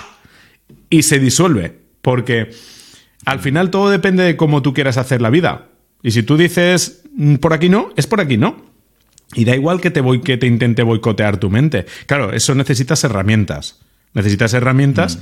que te permitan llegar a ese grado de comprensión para que tú ahora puedas actuar ahí. Porque yo hace unos años posiblemente no podía hacer eso. Pero hoy sí lo mm. puedo hacer porque me he preparado. Porque he preparado mi ser. O sea, todo lo que había dentro de mí. Porque tú ya tienes todo. O sea, y muchas veces las personas no saben el manantial de riqueza que tienen dentro de su ser. Que lo tienen todo. Que no eres diferente a nada, ni a nadie. Que tú ya tienes todo desde que naciste, es igual que yo. Y, ya simplemente tú vas a vivir la vida que tú decidas vivir, no importa lo que te arrincone la vida. Porque ese es el juego de la vida. ¿La vida te va a arrinconar? Sí. ¿Te, vas a tener dificultades? Sí. Todo el mundo las tenemos. Ahora, ahora depende cómo juegas tú esas cartas. Pero claro, cuando tienes esto, buah, o sea, yo le diría, o sea, me reitero totalmente contigo. Si tú estás pensando ser papá, de verdad, mira, me voy a poner aquí, eso cuando hace el primer plano. Si tú realmente estás pensando ser papá, de verdad, o sea, no hay nada más importante que trabajar tu ser. Porque mm. eso es lo que tú le vas a transmitir. Desde el día uno. Mm. Bueno, incluso desde antes, porque te está escuchando. Porque acuérdate de lo que te he contado de la sonrisa. Salió, me miró y se rió. O sea, que me identificó. Con lo cual, meses atrás, esa persona ya está escuchando todo lo que tú hablas, todos los gestos, siente tu mm. energía, porque al final somos energía. Está sintiendo tu energía, está sintiendo tu amor. Claro, ¿qué es lo mismo? Que sienta energía positiva y que sienta amor o que sienta odio, que sienta ira, que sienta resentimiento. Porque tú mm. se lo vas a trasladar igual. Bueno, ya se lo trasladaste cuando hiciste el amor. Aún en pensamiento, ¿sabes? No, y cuando, Pero cuando discutes, ¿no? Si, tú discutes con tu mujer el niño o la niña cree que es tu mujer porque está en ese cuerpo. Entonces es como que estás discutiendo también con tu niño, ¿sabes? Él va a recibir que algo sucede con él o con ella, ¿sabes? Es como no, no diferencia de, ah, no, está gritando a mi madre, no a mí. Entonces es súper importante, súper importante. Qué guay, qué guay. Vale, pues eh, bueno, simplemente para que se quede ahí la gente, que la verdad que yo creo que sería, sería brutal. Yo para mí, eh, llevaba, cuando me quedé embarazado eh, fue hace seis años, sí, pues llevaría como ya seis años o siete haciendo coaching, terapia, constelaciones, había hecho muchas cosas, ¿eh? eh y todas las había hecho desde mi mente como para mejorar como persona, sanar y sobre todo con el objetivo de poder crecer como, persona, pero luego se abrió otra capa eh, gigante, inmensa de trabajo después de tener a Oliver, ¿no? que ahora llegaremos a, ello, porque la verdad que son unos maestros impresionantes. Pero bueno, para la persona que estáis aquí, eh, ya sea porque te estés currando o no, solo un, apunte, porque lo veo también en personas que, que dicen, no, yo tengo un coach, por ejemplo, ¿vale? Y yo ya me trabajo porque tengo un coach. Y si con tu coach lo que haces es poner objetivos, eh, que, te mantenga responsable de si los cumples o no, hablar de tu negocio, hablar de no sé qué, ese no es el tipo de trabajo que yo te estoy proponiendo, ni Rubén tampoco. Está muy bien que lo tengas, es fantástico, cojonudo. Yo tengo también un coach, se llama Fernando. Eh, pero aparte de eso, necesitas algo donde de verdad te metas donde te duele. ¿Sabes? de decir, ¿cómo me llevo con mi madre? Y que digas tú, bueno, pues, ¿cómo me llevo con mi padre? Bueno, pues, ¿cómo me llevo con mis hermanos? Bueno, pues, oye, discuto con mi mujer. Bueno, pues, ahí es donde quiero que te metas en estos meses, ¿sabes? En eso que no te apetece meterte porque es como, no, pues ahí es, es ahí, porque ahí es donde vas a poder llegar hasta ti y a, y a poder sanar esas partes, porque al final, si no, eh, lo vas a hacer después y te va a joder más. Entonces yo si puedo, lo hago antes y disfruto de la vida antes, porque yo es como lo que veo, que es como lo que decías antes tú, Rubén, que es como cuando haces este tipo de trabajo, eh, molesta, duele, en el momento puede ser violentas algunas cosas que vives, que tienes que hacer, pero piensa que estás como preparándote para que lo que te queda eh, en esta vida lo vivas de otra manera, mucho más plena. Entonces, cuanto más lo retrases, menos vas a poder vivir de manera plena, ¿sabes? Y es como no pierdas el tiempo, ¿sabes? Que es súper precioso en, esta, en esta experiencia. Y ahora sí, vamos a meternos en, el tema del parto, porque creo que es importante. Estaba pensando una conversación con, con un amigo, con Javi, que nos preguntaba, él y su mujer, estuvimos comiendo con ellos, y em, antes de que naciera su, hijo, que además se llama Oliver también. Y, estaban mirando hospitales y, estaban haciendo un curso de paternidad, de eh, dar a luz consciente, no sé cómo se llama exactamente, pero bueno, como de, de venir a este mundo de una manera diferente y estaban haciendo su plan de parto, eh, que es algo que se hace mucho en así, si quieres que mi parto quiero que sea así, que tenga esta música, que no le deis esto, que sí le deis esto otro, ¿sabes? Como unas peticiones que se hacen en cuanto a, cómo quieres que sea tu parto. Y, yo le conté mi experiencia y la de Sara, pero que eh, hay una parte así como chula que mía que, que a mí me dio por ahí, y es que yo empecé a ver el tema de cómo era el parto y me empezaba a dar urticaria, ¿sabes? Era como, hostias, que ¿en serio? ¿Va a ser así? ¿Es esto? No sé qué, tan frío, no sé qué, ¿sabes? Como me, me, me daba urticarias. Y Sara quería, pues eso, su plan de parto, eh, que fuera respetuoso con esto, con lo otro, tal, y yo estaba completamente de acuerdo, por supuesto, con ello. Y a la vez era como que cuantas más cosas veía que tenías que pedir para que fuera más amable el parto, eh, decía, voy a tener que ser un policía en la puerta yo, ¿sabes? Digo, lo voy a pasar fatal porque voy a estar diciendo al médico, eh, ¿qué estás poniendo ahí? Oye, tú no pases, oye, no sé qué, ¿sabes? Digo, me, veo como un policía, ¿sabes? Y ya lo he sido y no me gusta, ¿sabes? No me, no me gusta ser policía. Y entonces, mm, no sé cómo llegó a mí, que si te digo la verdad, no recuerdo exactamente cómo llegó esa idea, pero, pero bueno, así funciono yo, el dar a luz en casa. Me, vino de alguna manera, dar a luz en casa. Y dije, hmm", y lo busqué y, Sara en principio no quería, pero le dije, bueno, vamos a ver la charla gratuita, si, te parece, no te digo que lo hagas, te digo que vayamos a ver la charla gratuita. Y al final dijo, me costó un poco, no mucho, pero, pero dijo, venga, sí, vamos a ver la charla. Y fuimos a una charla gratuita y decidimos dar a luz en casa. Eh, y, fue una experiencia de la hostia. Y os voy a contar ahora las, dos partes, ¿no? Porque creo que esto tendría mucho para hablar, pero si escuchar esto en el podcast te pone en el camino de buscar informarte tú, pues oye, magnífico por mi parte. Nosotros dimos a luz en casa, fue la hostia de duro. Yo te digo para mí, y yo no tenía, no era la que daba luz, es, es Sara, ¿no? Pero para mí fue duro porque es muy difícil acompañar a tu mujer en este proceso tú solo, porque había dos matronas que están contigo en otra habitación, pero tú estás solo con tu mujer todas las horas. Ella viene cada X tiempo, le miran con el Doppler o no creo cómo se llama, o, el nombre ese que sea, para ver qué latido y eso, y ya está, y te dejan solo. Que es una bendición por un lado, porque vives eso con tu mujer y es, un, es precioso, Y por otro también acojona un poco. Yo en medio del parto me dio cagalera, pero una diarrea de estas de, de repente, ¡pum! diarrea. Mm, en el baño no podía levantarme, ¿sabes? Al día siguiente, después de dar a luz, que fueron como 36 horas de, proceso con, con Sara, eh, yo tenía la boca llena de pupas que se me, salieron al día siguiente calenturas aquí por todos los lados, la cara reventado y Sara estaba feliz con una cara preciosa, ¿sabes? la gente decía, ¿pero quién ha dado a luz, tú o él? ¿sabes? O sea que, que, fue duro, ¿sabes? Y para ella, esto ya es algo que ya os contará ella en un podcast, y, y, es un proceso duro, muy empoderador para una mujer, dar a luz en casa, sin epidural, sin nada, pero para el hombre, pues muy duro también. Mereció la pena por completo, pero por completo. Y, además, claro, yo cuando a este amigo, a Javi y a Rode, se lo contaba y creo que les contaba también, claro, es que Sara dio a luz eh, en el baño, de pie, agarrada a mí, empujando, ¿sabes? Y, demás, y yo vi cómo mi hijo salía, lo vi reflejado en la tapa del váter, porque estaba justo al lado, pero lo vi reflejado cómo salía y lo cogió ella misma, Sara lo cogió, ¿sabes? Eh, al, bebé. Y cuando salió y yo lo miré, no pude ni hablar, porque no podía hablar, pero íbamos a clases de canto, Sara y yo, y le cantábamos mucho una canción a Oliver y le canté, ¿sabes? Porque no pude hacer otra cosa, solo llorar y cantarle. Y fue, y fue precioso, ¿sabes? Hacer eso, ese tipo de parto, ¿no? Y nos quedamos solos en la casa durante tres días, sin que viniera nadie, sin médicos, sin familia, sin absolutamente nadie, solo los tres en la cama, comiendo, pedíamos comida de, para traer a casa o lo que teníamos ahí, la luz tenue, ¿sabes? Y una pasada, ¿sabes? es como... Eh, fue maravilloso, ¿sabes? Es una, una, de las decisiones más, más bonitas de cómo traer a alguien al mundo que puedes hacer. Y esto mismo se lo contamos a, Javi y a Rode, ellos lo hicieron, pero hay requisitos de todo tipo, ellos al final tuvieron que irse al hospital. Hicieron una parte en su, en su casa, pero eh, esto es, por eso van matronas, ¿no? Para chequear que todo vaya bien y que todo salga como tiene que salir. Y al final tuvieron que irse al hospital, no, pasó nada, o sea, tuvieron a, su bebé perfectamente, a Oliver en el hospital, pero no pudieron terminar en la casa.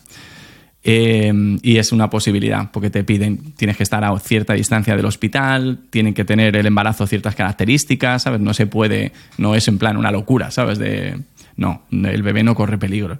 Entonces, bueno, simplemente para la gente que, en su parto o, lo que es la decisión esta lo pueda tener esta alternativa, pues que sepa que hay que echarle dos huevos como padre, como madre cuatro huevos en vez de dos, pero que es una alternativa que en España por lo menos la, hay y el precio no es caro, ¿sabes? No, yo no sé si son 2.000 euros o no sé, algo así, entre 1.500 y 3.000 euros, ponle que sea poder hacer este proceso que no, que no es caro.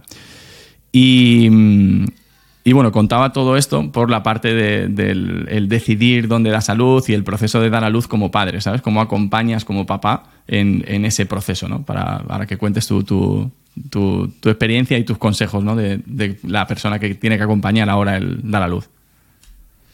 Pues yo te voy a decir una cosa. Una, que me has hecho enternecerme totalmente. Y dos, que o me han entrado ganas de quedarme embarazado de nuevo y hacer el proceso, ¿sabes? Porque Qué bonito, ¿no? O sea, aparte, qué bueno también para, para el niño que venga así a la vida, ¿no? y que no venga con un forceps ni, ni con nada traumático, que no le peguen cuando sale para que respire ahí y que sea así, ¿no? Que sea de manera natural cuando el niño crea oportuno salir a la vida, que tú lo veas ahí en ese proceso Joder, es que yo me he enamorado del proceso, Nacho. O sea, yo quiero, quiero un niño. quiero un niño. Oye, fíjate. Y ahora digo yo, quiero un niño.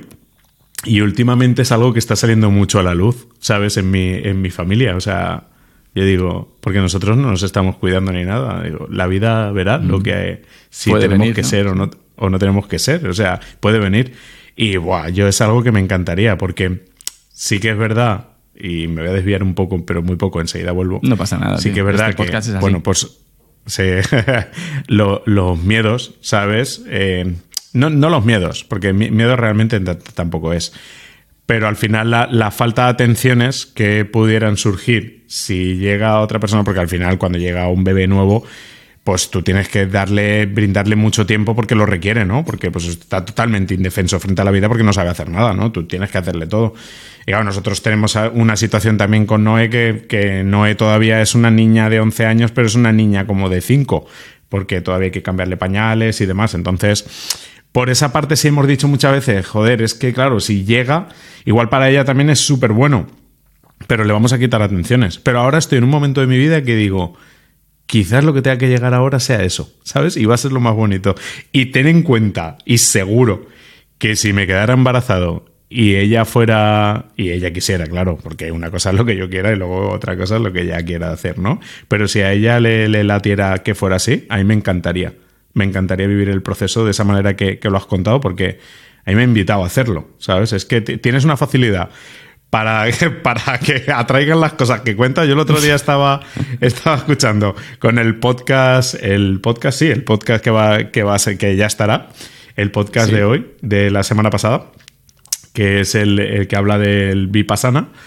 Y yo digo, joder, es que a mí me está invitando a hacerlo, porque a mí me vendría muy bien también el conectarme esos 10 días conmigo, no tener ninguna interferencia y nada. Y esto ha sido, lo estabas narrando y yo digo, yo quiero, yo quiero vivir esa experiencia. Que, que, si llega, te digo, lo miraremos, lo miraremos y, porque debe ser maravilloso. No, lo nuestro fue, no fue así tan, tan bonito, ¿sabes? Fue pues algo muy normal. Ella es, es muy estrecha y nos sugirieron que fuera por cesárea porque podían haber complicaciones. Y fue un parto por cesárea, planificado en tiempo, eh, el parto fue genial, o sea, le abrieron, salió, todo estaba genial y, el peso de, Noelia era correcto, todo estaba bien y, y, la verdad es que no fue de por ningún lado ni traumático ni nada, nada. Ella no lo, no lo sufrió. O sea, sí, luego el tema de que te cosen, pues que tienes que ir cuidado con los puntos, la movilidad y demás, pero bueno, que eso es temporal y luego pasa y ya está. Pero la decisión de, de ir a la clínica, como ya estábamos en el proceso con la doctora y la doctora tenía también para, para tenía clínica, o sea, tenía para atenderte durante el proceso y luego tenía también para, para traer al mundo a los niños. Entonces, seguimos con ella el proceso, fue, fue la doctora la que trajo a Noelia y todo fue genial. Y ahora, ahora, a ver, quizás si se pudiera y se permitiera, claro, sería otra cosa. Pero esa persona en ese tiempo decidió eso, porque era lo que había. Es que es lo que te digo. El, con lo que decía antes del Rubén 1.8 y el 4.6, pues esto es igual. Al final yo tomé la decisión realmente con, con ese Rubén. Este Rubén ahora tomaría otras decisiones siempre y cuando la otra parte esté, esté de acuerdo siempre, porque aquí hay que pensar en, unidad, ¿no? Porque los dos somos uno. Y igual que has querido traer a la persona al mundo, a partir de ahí todo cuenta por, por ambas partes. No hay que ser egoísta. Decir, no, pues es que yo quiero que sea así. No, pues yo no quiero. Pues lo vamos a tener así. No, pues no. Eso no mm. funciona así. y si te funciona la vida así, háztelo mirar. ya ves, ya ves. Qué guay. No, sí, la verdad que el, cuando, o sea, cuando tienes una situación de estas que tiene que ser así, perfecto. Y también puede ser que tu mujer mm. diga, no, yo quiero cesárea y ya está. Pues fantástico, ¿sabes? Eso ya es como otro viaje más. De hecho, en, este podcast yo pensaba hablar un poco de, bueno, como de, ciertas cosas de la, de la, crianza, pero lo vamos a dejar para otro, porque este sí no se va a ir a ocho horas de podcast. que alguno creo que llegará a eso. ¿eh? De momento dos horas creo que es el máximo y este va por el camino pero me da a mí que alguno se nos irá a cuatro horas en algún momento, seguro. Y, bueno, que sobre esto, que simplemente es como mi consejo para los papás en el proceso de elegir cómo se da luz y todo esto, es que yo fui bastante kamikaze. En, en este tema, o sea, porque es verdad que soy un poquito cabezón. bueno, se me nota, ¿no? Pero pero sí que fui bastante insistente en, en, la parte del dar a luz en casa fue fácil, porque ya te digo, simplemente dije, oye, yo he visto esto, he sentido tal, vamos a verlo la charla gratis, y ahí ella se convenció, o sea, no, no tuve que estar yo, no, yo quiero esto, ella no, no, no. Sara también dijo, venga, que yo me quedé flipando porque dije, no veas qué viaje de personal, porque este podcast no va de eso, pero ya de por sí el, el, tener un, el embarazo es un viaje para la mujer que nosotros no podemos, yo creo que con los años yo he ido aprendiendo las cosas que ella aprendió en ese momento, ¿sabes? En, el embarazo, pero y no, y no todas, porque no puedo eh, aprender eso que ellas sienten y, llevan ahí. Y el, el, parto igual, ¿sabes? Es como... No puedes entenderlo, ¿sabes? Es como... Es brutal. Pero bueno, esto para un podcast de mujeres ya lo, lo harán ellas porque es un, todo un tema para mirar y es admirable que, que nosotros estamos aquí gracias a que nuestra madre, ¿no? Una mujer, eh, nos dio a luz. Así que es mágico, es mágico. La vida es increíble.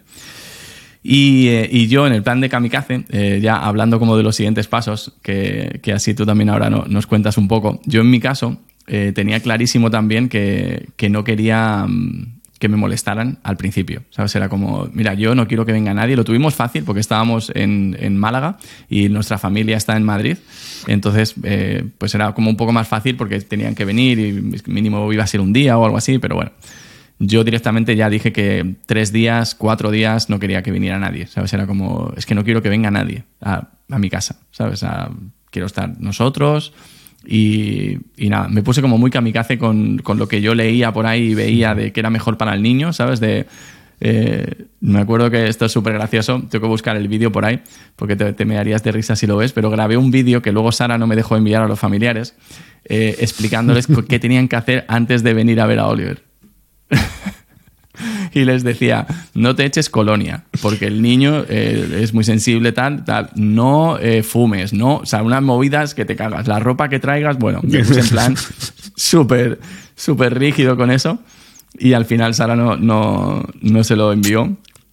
Y, y, yo era el típico papá que, que bueno, hasta eh, partes de, de, mi familia, por parte de Sara, se enfadaban conmigo porque no les dejaba coger al niño entre comillas, ¿eh? no era que no de coger, era como que yo le veía al niño ya llorar o, incómodo y lo cogía y se lo daba a su madre, ¿sabes? Era como se lo daba a Sara.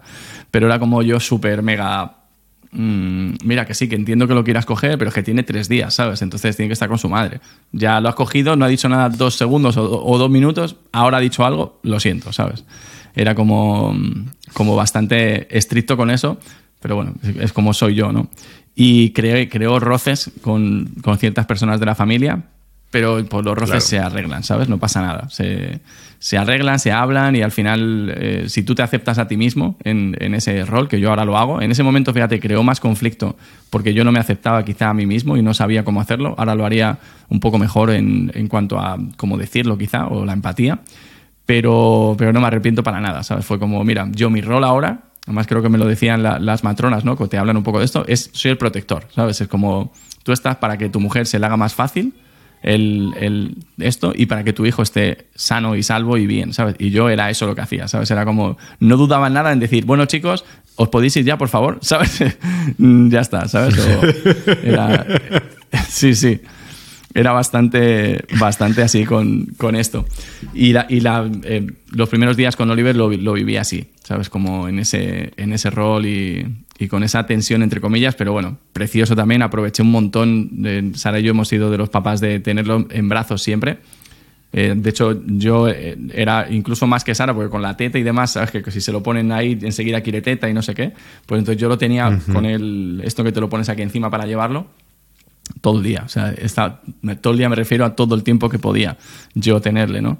Pero estaba siempre pegado a mí y andando y no sé qué, ¿sabes? Yo amé esa fase de, de llevarle pegado a mi cuerpo, ¿sabes? Aquí con, el, con la cinta esa que nos poníamos. Lo, lo amé y, y, fíjate, lo único así que les diría es como... Primero que se informen y que, y que si no, que me hagan caso y punto, pero es como coge a tu hijo todo lo que puedas, ¿sabes? O sea, eh, cada segundo que puedas tenerlo encima la siesta, el no sé qué, tío. Yo no, no le dejábamos en la, en la esta nada, o sea, cero. Pegado a ti. Es que, eh, imagínate, él viene de estar pegado a su madre ahí, a escuchar todo el rato eh, su circulación, escuchar su corazón, claro. cómo respira, ¿sabes? O sea, eh, y aparte para ti, que es que te llevas una experiencia, que el otro día me preguntaba a Oliver, dice, ¿qué es lo que más te gustaba de pequeño conmigo y tal? Y digo, tenerte encima, ¿sabes? Así tumbado y con la cabecita aquí, así, y sentirte encima, ¿sabes? Era como y, y, eso, tío, informaros, ¿sabes? Como papás, porque es un, es un rol súper importante, ¿sabes? Y yo diría que no te dejes llevar por tu mujer, porque a lo mejor tu mujer lo ve de otra manera o incluso, fíjate, puede haber papás, Rubén, que vean este podcast y que su mujer esté en otra onda completamente diferente y sea él el que vaya a proponer todas estas cosas, ¿sabes? Entonces, Claro. Pues tío, proponlo, ¿sabes? Infórmate, enséñaselo, lo que haga falta, ¿sabes? Que la vas a ayudar un montón a que viva su maternidad de otra manera diferente.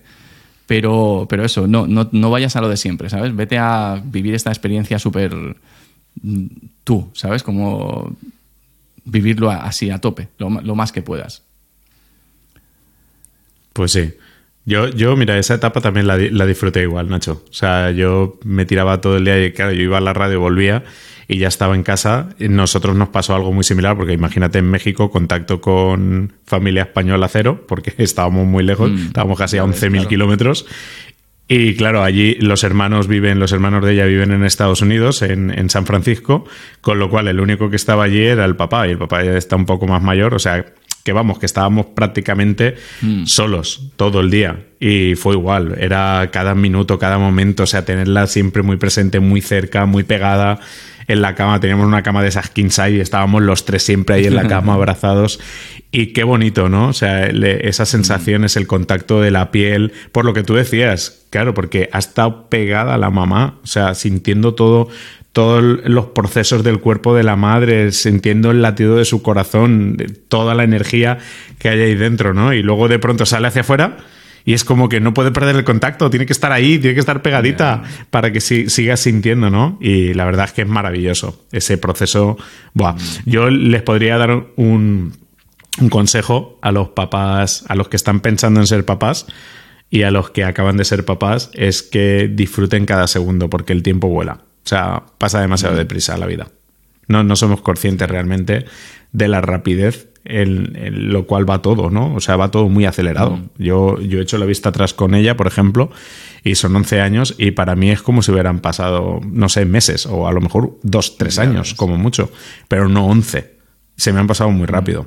Entonces, que hay que vivirlo al máximo, disfrutarlo y sentirlo sobre todo. Sentir, sentir todo, mm. todas esas cosas. El porque la vida te ha puesto ahí por algo. O sea, que no es casualidad que es que nada es casualidad, que si la vida ha decidido que sea así y que seas papá, o sea, es por algo, es porque tú tienes algo que mostrar a esa persona o esa persona tiene algo que mostrarte a ti, ojo, ¿eh? Sí, que porque es muchas veces también. Es que es más probable, que es más probable, porque los niños son unos grandes maestros de vida.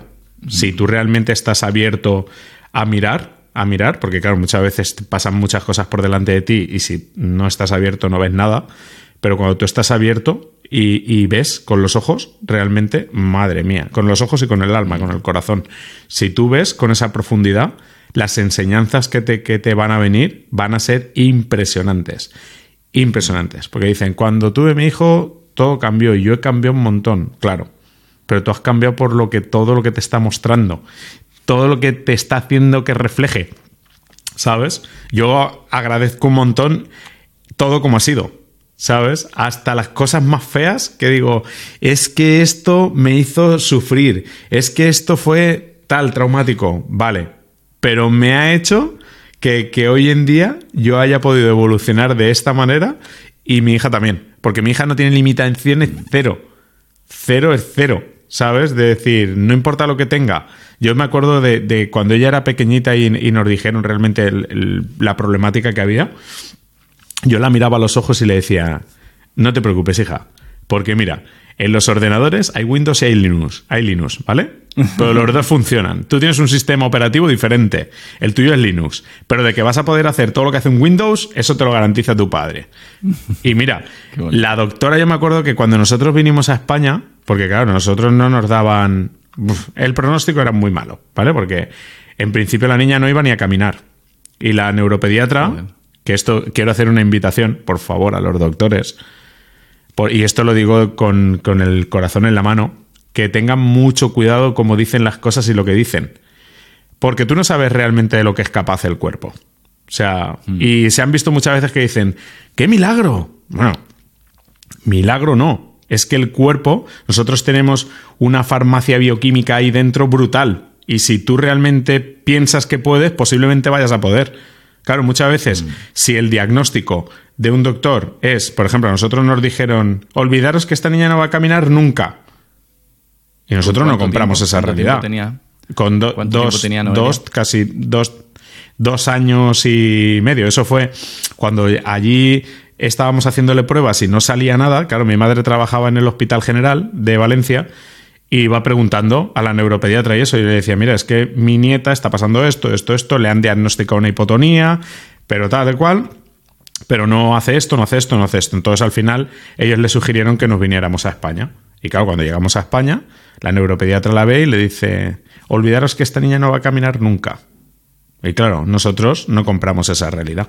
Porque era lo que ella interpretaba que podía suceder. La niña corre. Mira, la niña corre corre, que le voy a comprar unas zapatillas porque a mí me gusta mucho salir a correr y, me- y muchas veces me echo carreras con ella y digo, le voy a comprar unas zapatillas de running para que se venga conmigo, porque corre mejor que camina. ¿sabes? Pero ¿qué, qué es eso? O sea, que, que que no te creas nada más lo que te diga una persona. Te diga lo que te diga. No te lo creas. O sea, experimenta. Porque tú, tú tienes dentro de ti una fortaleza que no te puedes ni imaginar. Y como nosotros no compramos esa, pues así como no hemos comprado esa, no hemos comprado nada. Cada vez que nos han dicho algo de que la niña no va a poder, y he dicho, ¿qué qué? Eso es lo que tú dices. Ahora veremos en este camino si puede o no puede. Porque por lo menos por nosotros, no, no, o sea, nosotros no nos vamos a rendir, jamás. Nosotros vamos a hacer todo lo que haya que hacer para que la niña salga adelante. Porque yo lo único que tengo en, en mente y en mi corazón cada día es que la niña sea independiente.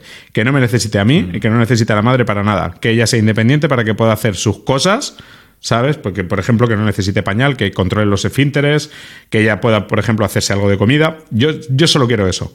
Porque para mí la niña tiene todo y mucho más que a lo mejor otro niño que aparentemente, perdón, aparentemente pueda ser normal.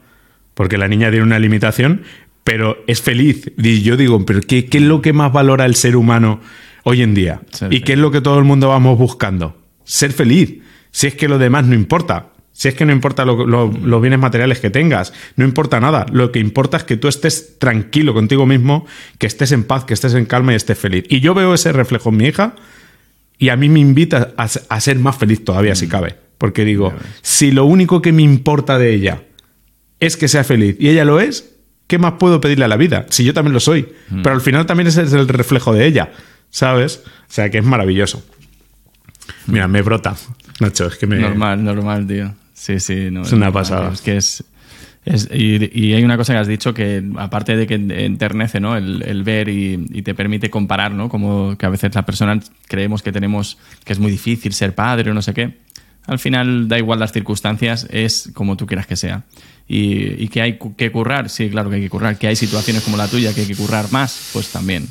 Pero al final es como el universo no te pone algo que no puedas tú gestionar y que no seas el perfecto para el Correcto. trabajo, ¿sabes? El universo te coge porque eres el perfecto para este trabajo. Y has dicho algo que, que- que me, ha- bueno, me ha encantado todo, pero una cosa en concreto, que hablabas de eso, ¿no? De- del ser feliz y de cómo mm, por tus circunstancias puedes pensar que no es que la niña tiene que tener no sé qué, o es que mi hijo tiene que hacer no sé cuántos, o es que mi hijo tiene que ser como no sé qué, aunque no tenga ninguna patología ni ninguna nada, ¿sabes? Pero que siempre es como que dicen, no, es que quiero que mi hijo sea o haga o no sé qué, y es como, pero él es feliz haciendo lo que hace, porque si es feliz, ¿qué más da? ¿Sabes? Es como... Y, y claro, Claro. Es, es tan profundo eso que has dicho, ¿sabes? De, de esa felicidad profunda de verdad que no necesita circunstancias externas y que si la ves tú te enternece y dices como, hostias, qué, le- qué pedazo de lección, ¿sabes? Porque es una super lección, ¿eh? Que tú veas, yo me estaba imaginando según lo contabas, ¿no? Y ver la felicidad en ella y decir, joder, y un médico estaría juzgando, ¿sabes? Diciendo, no, es que eh, no puede tal o no puede... Pues si es súper feliz, ¿sabes? Estos son como, bueno, cosas que unos hacen una cosa, otros hacen otras, unos tienen Linux, otros tienen Windows, pero Ujú. eh, es ser feliz con Correcto. eso, ¿no? Qué fuerte, tío. Yo decía, Pues mira, Nacho, y eh, una- si quieres... Sí, sí, sí. sí, sí, dale, dale. Nada, bien, di. No, te iba a hacer una pregunta. Mira, igual hasta está eh, Vale. hilada con esto. Eh, la pregunta es: ¿qué es lo más importante que quieres enseñar a tu hija? Que más o menos lo has contestado, pero bueno, seguro que te, que te salen más cosas. ¿Qué es lo más importante que quieres enseñar a tu hija?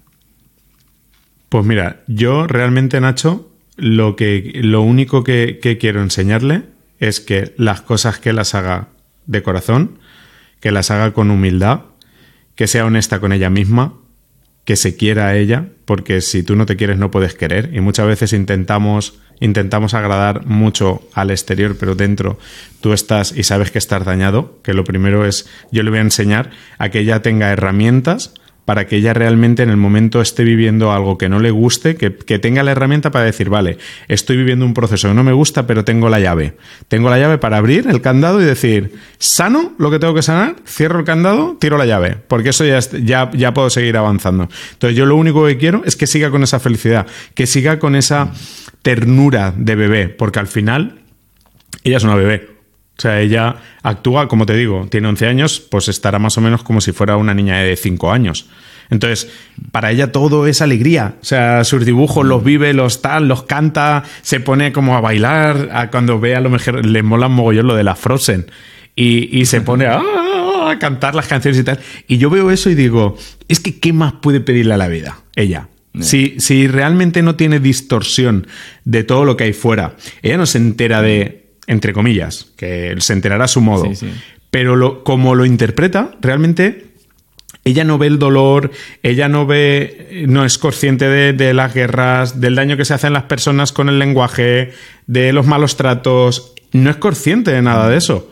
Entonces, la realidad que ella misma está viviendo, yo quiero que continúe con esa realidad. O sea, porque es que ¿para qué quiere saber lo otro? Si es que no le interesa, pero ni a ella ni a nadie. O sea, yo tengo clara una cosa, en mi casa no hay televisión.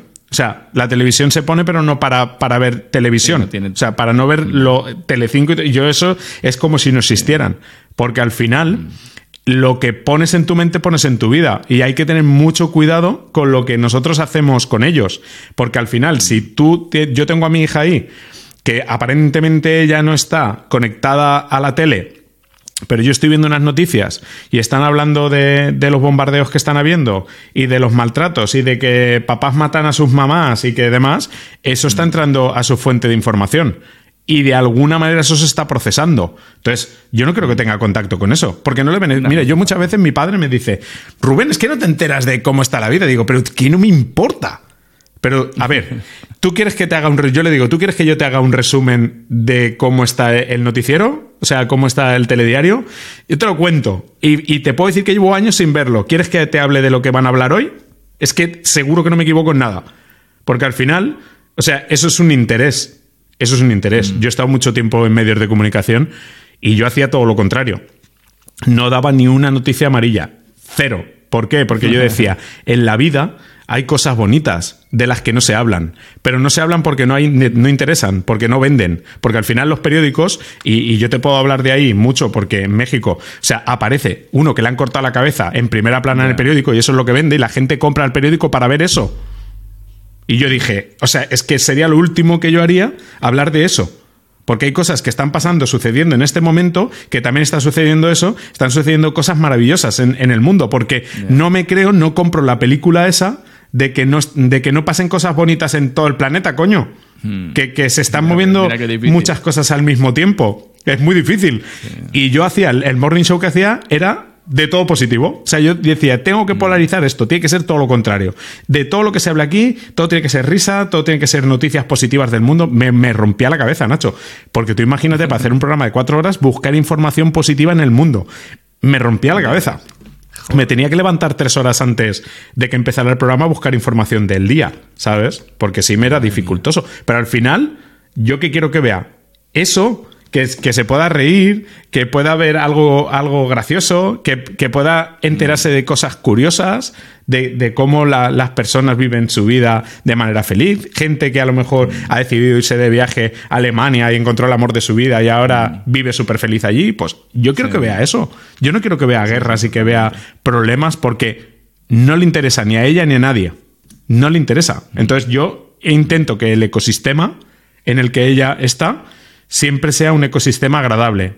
Siempre. O sea, que ella esté a gusto con lo que está haciendo, que esté feliz y que yo no interfiera en su felicidad. Hmm. Por lo menos que no interfiera en negativo. Nunca.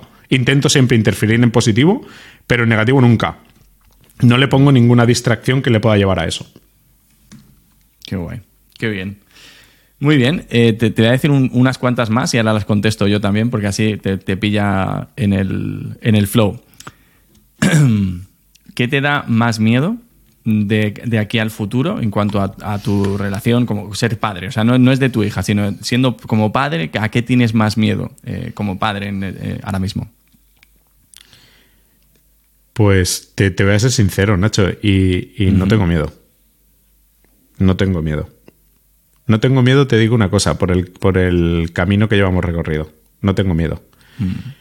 Porque, a ver, si yo ahora me voy años atrás y todo lo que nos han dicho, que íbamos, cómo íbamos a estar, cómo iba a estar, todo lo que hemos tenido que avanzar en el camino, y en ese momento sí, porque, a ver, tú cuando vienes, cuando viene un niño a tu vida, no tienes el manual, no, no sabes realmente, o sea, no sabes cómo vas a tener que, que cuidar de un niño o de dar una educación a un niño.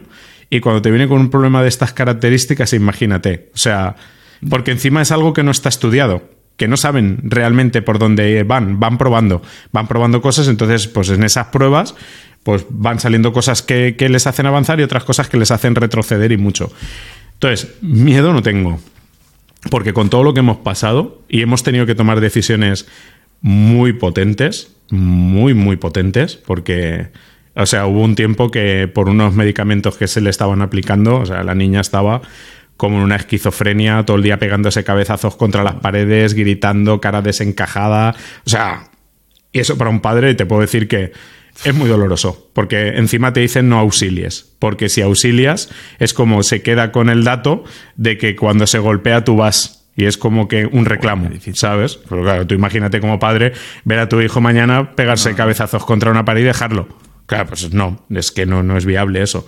Y nosotros ahí tomamos una decisión, por eso te digo que no tengo miedo, no tengo miedo a lo que venga, porque sé que habiendo superado eso y como lo superamos y tomando las decisiones, que nos decían que estábamos locos, ¿eh? Porque nosotros un día, claro, eh, un día te, te voy a contar para que veas el por qué no tengo miedo, porque si no tuve miedo ahí, no tengo miedo a todo lo que venga en un futuro. Estaba viendo conmigo unos dibujos, estábamos ella y yo solos, la mamá estaba trabajando y ella estaba con el iPad justo a un lado mío y estaba feliz, estaba riéndose, estaba tal, y de pronto empieza como a gritar y a tirarse del cachete, así la cara totalmente desencajada, como si un exorcismo. O sea, totalmente fuera de sí, gritando, se levanta, empieza a pegarse cabezazos contra la pared. Y claro, yo decía, es que no entiendo nada. Vamos a ver, si aquí no ha habido ninguna alteración de, del entorno, o sea, ni yo le estoy hablando, ella se está riendo. ¿Y esto? ¿Por qué está sucediendo esto? Claro, yo no entendía nada. Entonces ese día llamé a la, neuropediatra y justamente, causalidades de la vida, la neuropediatra estaba, estaba, en el, estaba de guardia. Y dice, pues bajaros y la veo en la policlínica. Claro, nosotros cuando bajábamos con Noelia al hospital siempre era como sedada. O sea, bajaba con lo que más le gusta, bajaba con los dibujos, bajaba con un plátano, entonces, y, y la veía en cinco minutos Claro, pues siempre decía, ay, pues yo la veo bien, ay, pues yo la veo bien. Y yo decía, claro, el calvario que estamos viendo nosotros y que le contábamos, ah, pues vamos a ir viendo, mira, o le voy a modificar el medicamento y a ver qué pasa. Bueno, pues para no hacer más largo esto y contarte por qué no tengo miedo, nosotros tomamos una decisión firme ese día porque bajamos, claro, y la doctora ese día vio la realidad. Lo que no veía en las consultas de cinco minutos, que era pesar, medir y, ay, yo la veo bien y ya le vete para casa, lo vio esa tarde porque todas las crisis, esas que tenía en casa, las tuvo en el hospital. O sea, ella pasó de la risa a tirarse, a, pegarle patadas, a pegarse cabezazos contra el suelo, todo eso, todo eso lo vio. Y dijo, es que yo no os puedo ayudar. O sea, ya ahí fue, es que yo ya he hecho todo lo posible que estaba en mi mano, he probado todos los medicamentos que, que podía probar y ahora voy a derivar a psiquiatría. Y nosotros dijimos, no, o sea, pero además fue no rotundo. Dijimos no. Así que la tía no. ¿Para qué? Para que la dejen totalmente sedada y tengamos un objeto en mi casa. Digo, la niña va a salir adelante. Y ese mismo día tomamos, para mí, la mejor decisión que he tomado en mi vida. Y te digo en mi vida, ¿eh? O sea, porque dijimos, fuera el medicamento. Se acabó. Llevamos cuatro años medicándola cuatro años que están siendo un calvario, que vamos a peor, que en vez de ir mejorando esto cada día va peor, que encima ella, eh, la, doctora reconoció que dijo, nosotros estamos probando, o sea, no voy a ciencia cierta a decir voy a atacar esto por aquí y vamos a tener esta consecuencia. No, no, no. Estamos probando. Y entonces, en la prueba y prueba, finalmente la que salía perjudicada era mi hija. Y dijimos, fuera medicación. ¿Sabes qué? La mejor decisión que he tomado en mi vida. Y ojo, yo no estoy apelando a que la gente haga nada. O sea, yo te digo, es mi experiencia y es lo que yo hice. Yo no tuve miedo en ese momento, no tuvimos miedo ninguno de los dos porque fuimos firmes los dos, aunque la doctora nos decía, no retires el medicamento, que son medicamentos de largo recorrido, no se pueden retirar así, no sé qué. Y digo, pero es que a peor no va a ir. Pero tú no ves cómo está la niña. O sea, pues mira, eso fue un viernes por la tarde, Nacho. El sábado por la mañana la niña se levantó eh, y era otra niña. Hasta el día de hoy, ¿eh? O sea, era otra niña. Yo creo que hubo una conexión con algo que nos dijo, eso es lo que tenéis que hacer. No tengáis miedo con las consecuencias de lo que vaya a pasar. Tomar la decisión firme y no os dejéis amedrentar por lo que os puedan decir, porque os van a decir y os van a intentar pegar la vuelta, porque al final, pues el médico lo que te va a hacer es, no te va a decir, ay, sí, o, trabaja más tu ser, o no, te va a decir, hay que medicar, ¿sabes? Porque al final ellos también han estudiado para eso, para seguir unos protocolos, ¿no? Y nosotros ahí en ese momento, gracias a Dios, tomamos esa buena decisión sin miedo, porque fue sin miedo, ¿eh? O sea, tuvimos claro que decir, vale, hay que hacer esto, se hace, punto. Las consecuencias seguro que van a ser mejores que las que hay. Pues esa misma mañana, el sábado, eso fue un viernes por la tarde, el sábado por la mañana, la niña, hasta el día de hoy, medicación cero. Cero. Ni una pastilla para dormir. Cero. Y de esto han pasado ya, eso fue en el 2019 y estamos en el 2023. O sea, no tengo miedo. No tengo miedo a nada. No tengo miedo, ni tengo miedo por ella, ni tengo miedo por lo que nosotros podamos vivir en un futuro. Porque sé que va a ser en gran parte lo que nosotros queramos que sea. La vida que nosotros queramos vivir es la que vamos a vivir. Y ella, mm. como realmente lo que está viviendo está feliz, pues ¿qué me puedo preocupar yo? Simplemente me tengo que preocupar porque yo esté feliz. Porque yo, ella va a seguir siendo, yo voy a seguir siendo su espejo. Yo paso muchas horas con ella. Ella siempre ve a su padre feliz, ve a su padre proyectado, ve a su padre que, siempre tiene una sonrisa para ella, que me pongo a jugar con ella todos los días. Todos los días. Yo no dejo que pase un día que no, que no esté con la misma actitud con ella. Siempre. O sea, llega del cole o siempre voy a recogerla, voy a llevarla, jugueteo con ella, a veces la hago rabiar, luego viene, me da un abrazo, me da un beso, digo, ¿cuánto me quieres? Te quiero mucho, me dice. Digo, pues yo también te amo, cariño. ¿Sabes? O sea, para mí, lo único que me preocupa simplemente es eso, que ella siga estando en ese, en ese estado, en el estado de feliz, mm. pero también me preocupa mi estado, porque al final ella también va a ser mi espejo y si yo estoy feliz, ella será feliz también. Qué guay, qué guay, tío. Enhorabuena. Y gracias por la, por la lección para, bueno, para mí primero y para toda la gente que lo escuche, porque decidir ese tipo de cosas es, y, el dejarte llevar por tu intuición, ¿eh? que yo creo que como padre, y este podcast es para papás, aunque habrá mamás que lo escuchen, fíjate qué importante escucharte en ese momento, tío. esa decisión que tomaste los dos de decir, no, no, es por aquí, ¿sabes? Y es como, me da igual lo que me digan, ¿sabes? Es como... Y además lo que has dicho, que lo decidiste sin miedo, que es muy importante, ¿eh? porque si hubierais comprado la versión del médico y, y lo decides pero con miedo, es muy probable que el resultado hubiera sido diferente, ¿sabes? Claro, claro. Sí, porque nosotros a la vida le estábamos pidiendo, le estábamos pidiendo otras cosas, ¿sabes? O sea, no, como no había miedo a nada de lo que fuera a ocurrir, y peor, nosotros pensábamos, es que peor no va a ser, es imposible. O sea, ¿qué más, qué más le puede pasar ya? O sea, si en el estado que se encuentra día tras día, esto peor a peor no va a ir. Y si, y si le pasa, ahí voy a estar yo a su lado. O sea, porque la mamá trabajaba, pero yo estaba con ella. Yo decía, no pasa nada yo la auxiliaré, yo estaré más pendiente de ella. O sea, cuando le dé, ya mm. buscaré la manera de que le baje esa energía y pueda transitarla de manera más rápida o como mm. fuera, ya buscaremos la vida. Y, buah, o sea, es que eso, decisiones que, que cambian totalmente el rumbo de su vida, porque esa decisión mm. cambió el rumbo de su vida y de su historia. O sea, estoy seguro de que va a haber un antes y un después a partir de ahí, de esa decisión. Qué guay. Oye, y han salido muchos aprendizajes, entonces por intentar resumir como cuál es, qué, es lo más importante que quieres enseñar a tu hija, ¿qué, dirías así como en una frase o en dos, qué es lo más importante que quieres enseñarla a ella? Por recordarlo pues o dejarlo más... Claro. Pues mira, yo, yo realmente lo que le quiero enseñar es que viva la vida que ella quiera vivir, que no se deje influenciar por nada ni por nadie, que realmente se base en sus sentimientos, ni siquiera por mí, ¿eh? O sea, yo me cuido mucho de qué le digo y cómo se lo digo. Porque no quiero influirla como que haga lo que el papá quiere que haga. No, no, no. Que la mm. niña haga lo que la niña quiere que quiere hacer. Si quiere pintar, que pinte. Si quiere saltar, que salte. Y si quiere cantar, que cante. Pero yo no soy quien para decirle qué debe de hacer. Entonces, lo único que quiero es que ella, en todo momento, haga lo que ella quiere hacer. Y yo simplemente a lo mejor le, le intentaré dar información, o sea, aunque tenga un campo de información más mm. amplio, para que ella diga, ah, pues quizás esto no, pero esto sí. Mira, voy a tirar de este hilo y a ver qué ocurre. Y yo estaré para protegerla. Si se está metiendo en un terreno que es el lodo es muy pesado, pues igual ahí le digo, hey, que yo, el papá se cayó en ese lodo y le costó, pero mira, salió así. Por si te sirve. Pero no le diré nunca, haz esto porque está haciendo, no está cumpliendo su voluntad, sino mi voluntad. Hmm. Y muchas veces ahí es donde que nos pasa con todo, nos pasa con las parejas y nos pasa con hay que tener mucho mucho mucho cuidado en el cómo te expresas porque muchas veces tú quieres que la otra persona haga lo que tú quieres que haga, Hmm. no lo que ella quiere hacer.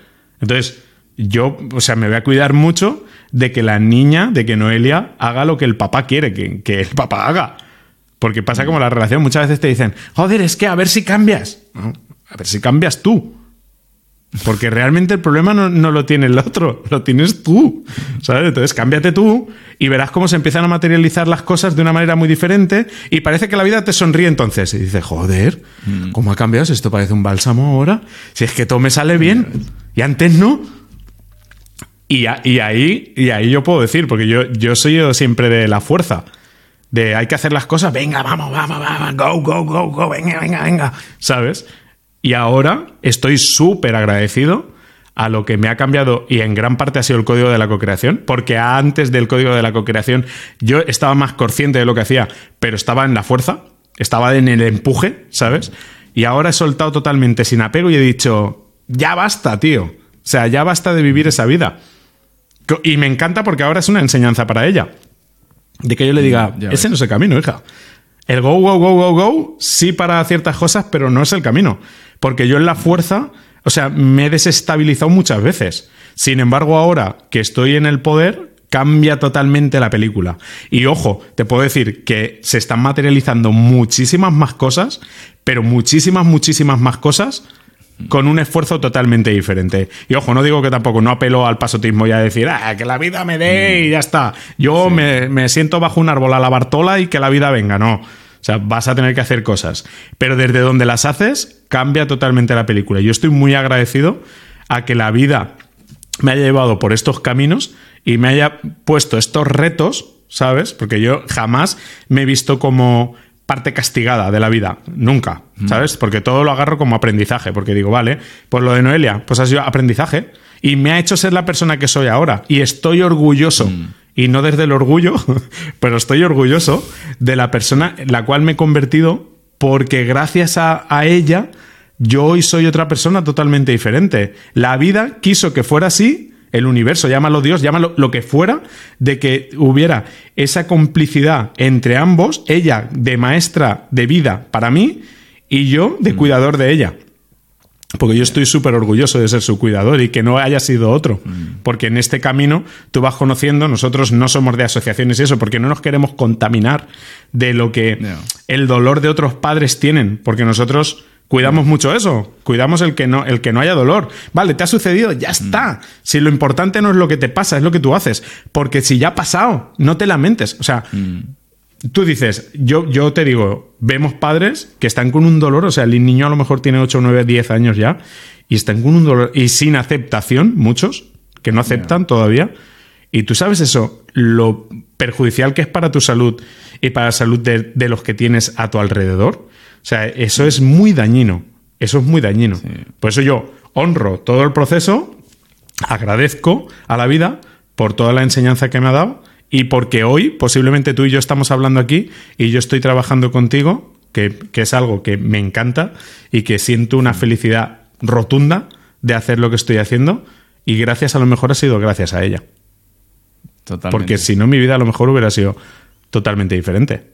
Yo Sí, sí, sí, hubiera sí. tirado por otros caminos no. porque yo cuando estaba en la radio también era DJ, bueno, soy DJ todavía profesional y, y, pues mi vida era más de salir, beber, como dice Extremo Duro, ¿no? Salir, Mm. beber, lo mismo de siempre. Pues yo era un poco eso, ¿sabes? Porque para mí era el goce de la vida, el decir, bueno, salgo, hago que la gente disfrute, pero al mismo tiempo yo también disfruto y no veía más lejos de eso, ¿sabes? El sí, el tener, el comprarme un coche, el comprar no sé qué, pero ya está. Y ahora mi vida es mucho más profunda que un bien material, o sea, no tiene nada que ver. Pero eso ha sido gracias a la persona que me he convertido en todo este proceso de la vida. O sea, que no te castigues ni te culpes si, si vas a ser papá y la vida te llegara a poner en esta situación que te acabo de contar yo, acuérdate de, de- de- de todo lo que te estaba hablando. No te, no te culpes. No sientes que la vida te está castigando. Míralo, míralo todo de manera contraria. Es como que la vida te está dando algo para que tú tengas un crecimiento y los años que te queden de vida, sea si lo haces a los 25, a los 35, a los 45, a los años que sean, que sean de un enriquecimiento personal brutal y que tú desde ese ser evolucionado puedas entregarte mucho más a la vida y a las personas.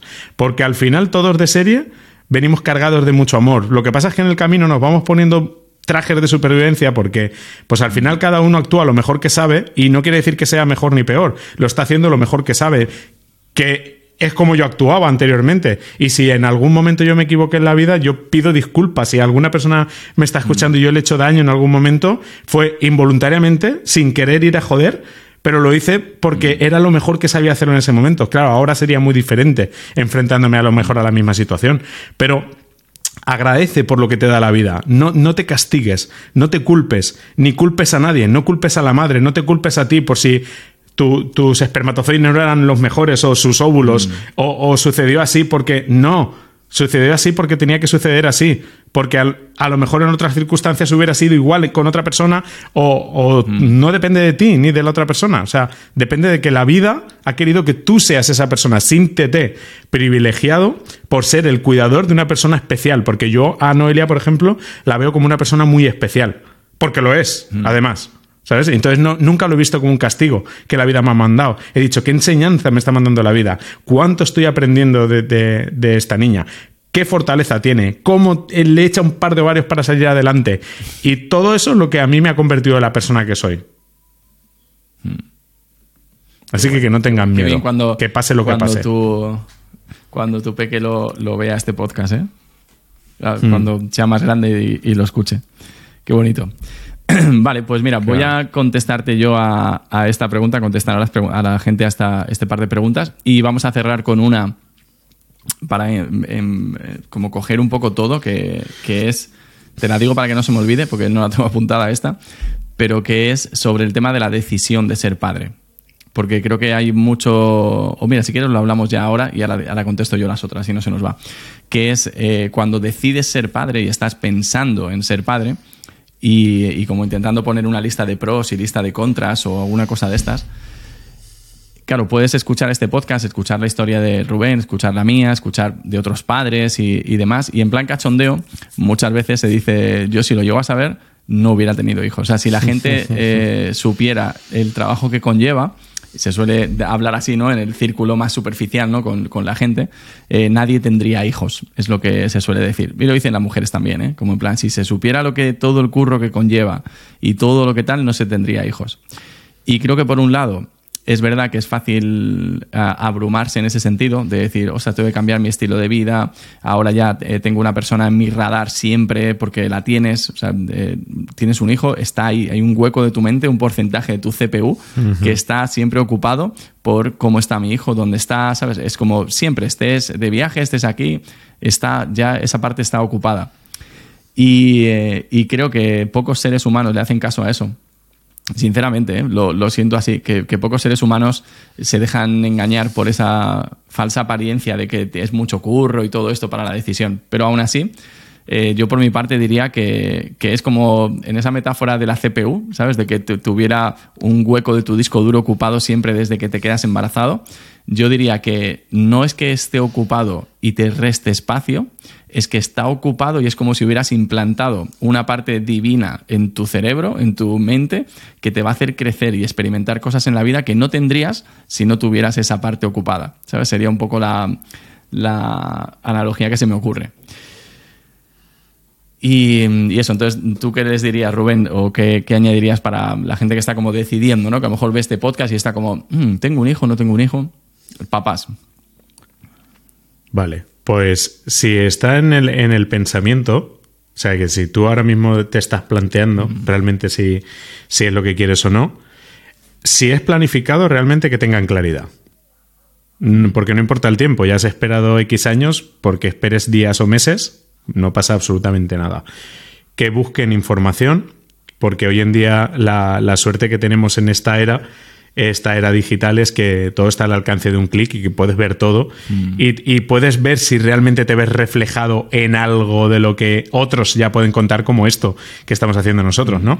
Pero sí les diría que lo hicieran desde la calma, ¿sabes? Desde la calma y escuchando su interior. De decir, vale, esto va a suceder, sí o sí. O sea, va a ser un punto de no retorno. En el momento nos quedemos embarazados y esa persona llegue al mundo, a mí me va a cambiar la vida. Por lo que decía, porque ya no puedes planificar solo por ti. Ya tienes que planificar toda tu vida alrededor de, ¿sabes? De porque, claro, tienes que los primeros tiempos el carrito para arriba para abajo, la alimentación, o sea, no puedes eh, irte de fiesta con el niño. O sea, tienes que ser responsable porque nosotros, por ejemplo, a Noelia pues la hemos dejado las veces por trabajo, siempre, pero no por, por, por placer continuo.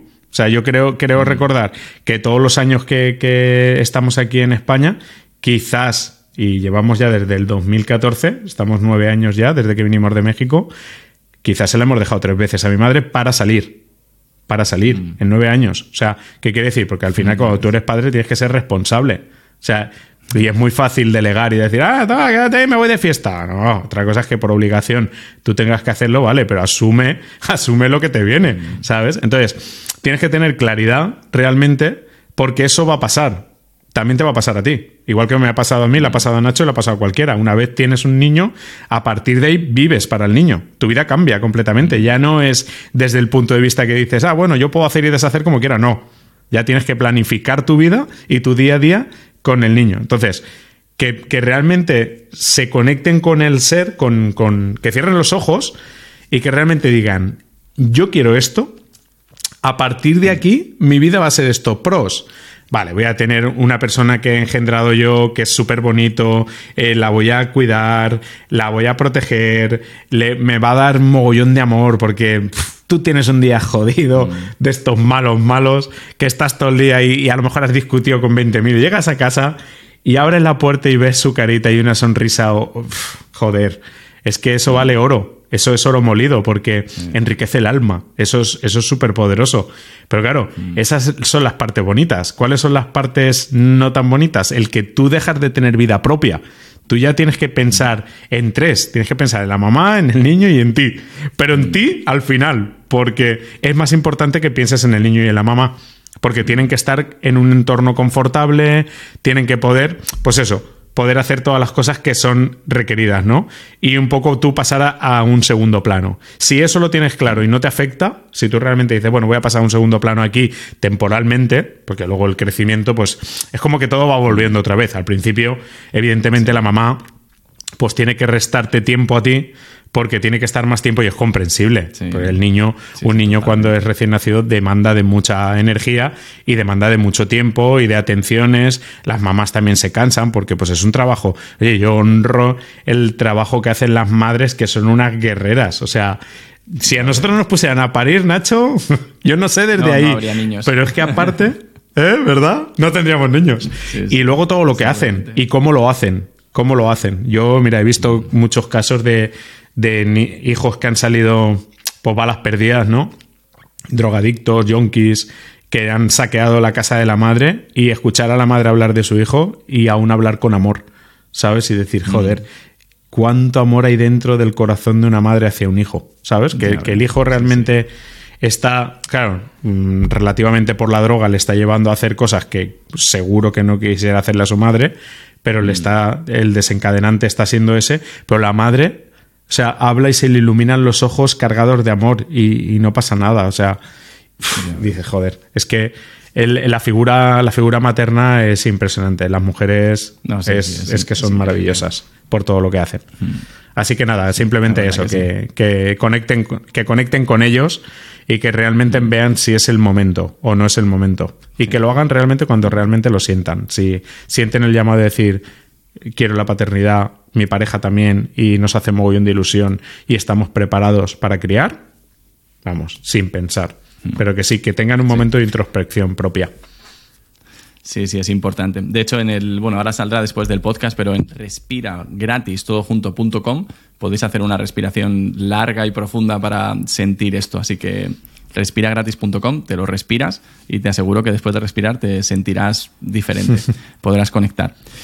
Ok, pues mira, voy a contestar yo a, esta pregunta de qué es lo más importante que quieres enseñar a tu hijo. Y, fíjate, en mi caso, creo que la enseñanza que cada uno puede que cambie, si me preguntas dentro de una semana o un mes, igual será otra, pero, pero creo que cada padre como que tenemos un, un, algo que queremos enseñar a nuestro hijo que en el fondo no lo queremos enseñar a nosotros mismos.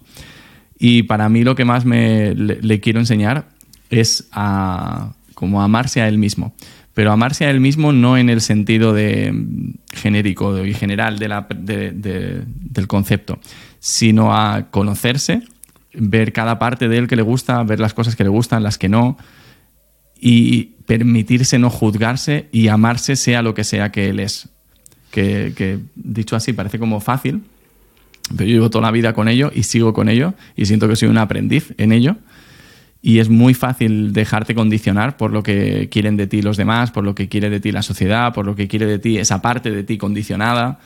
Entonces, limpiar todo eso y atreverte a, ser tú mismo y amar cada parte de lo que eres, eh, para mí es como el aprendizaje más grande que quiero, que quiero transmitirle, ¿sabes? El, que sea el mismo, que se atreva a conocerse, porque creo que el, no atreverte a conocerte es una herramienta, una barrera para no amarte a ti mismo, ¿sabes? Porque para, para amarte primero tienes que atreverte a conocerte. Y, bueno, ese sería como el, mayor aprendizaje. Y el, lo que, me da más miedo, pues fíjate, a mí lo que me da más miedo eh, en el tema así de la paternidad es que, lidio con ello y supongo que será por, mis, eh, por mi infancia, por lo que sea, es el, efecto que tiene el entorno en él, ¿sabes? O el que puede tener en él. Que ahora mismo tiene seis años, ¿sabes? Es como más fácil, ¿no? Ahora entrar en el colegio el, año, el mes que viene, el año que viene. Y, es como que me da miedo el, el cómo, cómo va a gestionar él el aprender de otras partes del entorno y de otros sitios, ¿no? Y que yo ahí no puedo eh, directamente, lo que es en ese momento, no puedo hacer nada. Eh, y, siento pues que bueno que, lo que hago es hacerlo ahora sabes que mi idea es que él llegue a esos puntos con una seguridad personal en él mismo que le permita decidir por él no dejarse llevar por un grupo sabes o por una ideología o por lo que sea. Pero para mí sería sería eso lo que le lo que, lo que más quiero enseñarle ahora mismo. Y nada Rubén Oye, ha sido muy interesante el, podcast. Creo que, creo que le servirá a la gente. Nuestra intención de los dos era que, bueno, que la persona que está pensando ser papá o, o que ya es papá pueda, no sé, escuchar otras vidas, otras experiencias. A mí me parece súper enriquecedor escuchar experiencias de, la gente, ¿no? De cualquier persona que te cruzas en la calle, eh, te pones a hablar con ella y alucinas, ¿no? Y tiene lecciones para ti de la leche, ¿no? Y, y bueno, en este podcast como que quería que, ojalá la gente lo mande a, otros papás o gente que quiere ser papá, que les mande este podcast, le diga, oye, míralo. Y como últimamente se me viene mucho a la cabeza eh, Ram Das, eh, que en una de las charlas que da, y decía, mira, aquí estamos hablando, distrayendo a la mente para que nuestros corazones se comuniquen sin palabras, que es donde realmente sucede la transformación, más o menos. ¿eh? De hecho, creo que me ha salido la mejor vez ahora mismo. Y, creo que es un poco... Es profundo eso, ¿eh? Es súper profundo. Y eh, es que Ramdas ha tenido una vida también, tuvo una vida increíble. Y, es verdad, es como hemos dicho muchas cosas, hemos hablado, nos has escuchado en el podcast, pero lo más importante es lo que has ido sintiendo de cada uno de nosotros y lo que tú también has ido sintiendo, ¿no? Esa comunicación sin palabras que, ha habido a través de, lo que sientes en, en, lo que te hemos ido diciendo pues ahí creo que está la huella más importante y que no es una huella que te acuerdes, no es una huella que sea una memoria, ¿sabes? Es, otra cosa, ¿no? Y, creo que eso es lo, más bonito. Así que gracias Rubén por abrirnos tu corazón y por, y por mostrarte así. Gracias también por ser la otra cara de la moneda, ¿no? Que, también ah, valoro mucho en el, en el podcast, ¿no? Y en las conversaciones, que una persona lo haya vivido de una manera, que otra lo haya vivido de otra, que una piense de una manera, que la otra piense de otra porque al final cuando incluso cuando hago podcast solo intento también llevarlo por ahí, pero, pero es que está todo bien, ¿sabes? Es que eh, ayer veía una película antes de ayer de, risa, eh, Maridos creo que se llamaba, y, uno de ellos había, había eh, adoptado un niño que se llama Vladimir y le había mandado un internado a Inglaterra. Y, y, entonces el otro le reclamaba y le decía, ¿y tú te crees que eso es ser buen padre? ¿No? Y, yo en ese momento estaba pensando y decía, ¿quién define qué es ser buen padre? ¿Sabes? Era como, ¿y por qué a lo mejor para ese niño ir a ese internado es perfecto en su vida? Y es como, vale, tú puedes decidir y a lo mejor a ti te puede parecer que dices, coño, ¿para qué adoptas un niño y le mandas a un internado? Bueno, y también puedes decir, a lo mejor ese niño nunca lo hubieran adoptado y vive en un, en un centro con otros niños adoptados y está fatal allí, y ahora está en un centro de pago en Inglaterra donde puede recibir una educación. ¿Sabes? Que es como que, yo cada vez veo más el, el valor que tiene poder plantearte y ver esas dos alternativas de todo, luego tú decidir, está perfecto que digas, coño, pues qué bonito sería mejor que ese niño adoptado esté en tu casa, le quieras, le des de cenar todos los días. Bueno, sí, pero igual eso es para ti. Igual este otro padre de la película, en este caso, es eso. Y está haciendo lo mejor, su mejor esfuerzo, ¿sabes? Entonces creo que, en este podcast hemos, hemos conseguido transmitir cosas súper bonitas. Y nada, tío, muchas gracias. Despídete como te dé la gana. Eh, estás en tu casa. Pues nada, muchísimas gracias por la invitación. Ha sido un placer. Yo me tiraría horas y horas hablando de esto y de la vida realmente porque yo solo quiero decirle a, las personas que estén escuchando, los futuros papás, mamás y a la sociedad en general, al mundo, ¿no? Porque tú puedes, como estaba diciendo Nacho ahora, eh, que es que yo lo veo tal cual, tú puedes plantear los escenarios como tú quieras. Porque realmente la vida es neutra. O sea, nosotros nos imaginamos y nos planteamos películas que luego las vives, algunas o la gran mayoría ni las vives, simplemente te las imaginas, pone, parece que va a pasar y me va a pasar y luego no pasa nada. Y, simplemente, si te puedo dar mi mejor, mi mejor cosa, creo que tengo dentro, que la aplico cada mañana, es que cuando te levantes por la mañana, no hay nada creado. O sea, la vida es totalmente neutra. O sea, no hay nada pintado. O sea, yo imagínate muchas veces cuando hago la parte de la respiración en las clases, les digo, vosotros poner el propósito ese, levantaros por la mañana y cuando tú te levantas, levántate con la intención, que es muy importante cómo te acuestas, que con qué te acuestas, porque eso se va a quedar ahí, procesando, ¿sabes? Entonces, si tú te acuestas con algo muy bonito, o con amor, o con un abrazo de tu hijo, o lo que sea, y luego por la mañana te levantas y tú dices, vale, ahora el día es neutro y ahora yo decido cómo voy a pintar. Yo les digo muchas veces, imagínate un lienzo, un lienzo en blanco, coge tus mejores colores y pinta, pero pinta bonito, porque no hay nada creado. El ayer no existe y el mañana tampoco te acabas de levantar, mm. no hay nada pasado. A partir de aquí depende solo de cómo tú veas, de cómo tú mires hacia la vida, porque la vida es lo que es. Es como un terreno de juego que no se ha disputado el partido, ni siquiera han salido los mm. jugadores, porque tú estás en tu cama, te levantas y tú eres el jugador y tú dices, voy a salir hoy a comerme el partido y voy a meter cuatro goles. Pero también te puedes decir, hoy nos van a pegar una paliza, nos van a dejar a todos tirados. ¿Ves? Es, es, la misma, es una decisión. Es, realmente es una intención para que te haga tomar acción y a partir de ahí que vivas la mejor versión de ti y la mejor vida que puedas vivir. Porque solo depende de ti. Mm. No depende de que las personas que tienes a tu alrededor te hagan feliz o te hagan más feliz o menos feliz. No importa. Porque si no te hacen feliz, haz que te hagan feliz. Pero hazlo tú con ellos. O sea, devuelve, es como polariza y di, vale, ya a mí me gustaría que mi mujer me diera mogollón de felicidad y me hiciera mucho el amor. Por ejemplo, ¿no? Pues, pues empieza tú. Empieza tú por darle mucha felicidad, que ella vea eso en ti. Y posiblemente ella estará muy feliz contigo y te hará el amor todas las veces que tú quieras. Pero no intentes decir, es que siempre que tal que yo tengo ganas, tú no tienes ganas, es que siempre estamos igual. Sí, que con razón me decían que nos íbamos a casar y que luego aquí, vamos, que no hago el amor nunca. esa no es la solución. la solución es proyectale lo que tú quieres y verás cómo finalmente vas a tener lo que tú buscas que esa persona haga, pero primero lo tienes que hacer tú.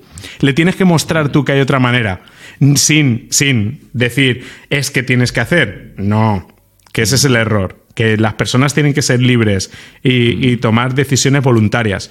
Pero sí tenemos la decisión, los seres humanos, de poder crear lo que nos dé la gana lo que nos dé la gana. Y eso solo lo decides tú cada mañana levantarte. Pon tu mejor intención y con todas las personas que te cruces, darles amor, porque todo viene de vuelta. Si tú actúas desde el amor y sin esperar nada a cambio y soltando totalmente el control de decir, me da igual lo que la vida me dé, yo sé lo que le estoy dando a la vida.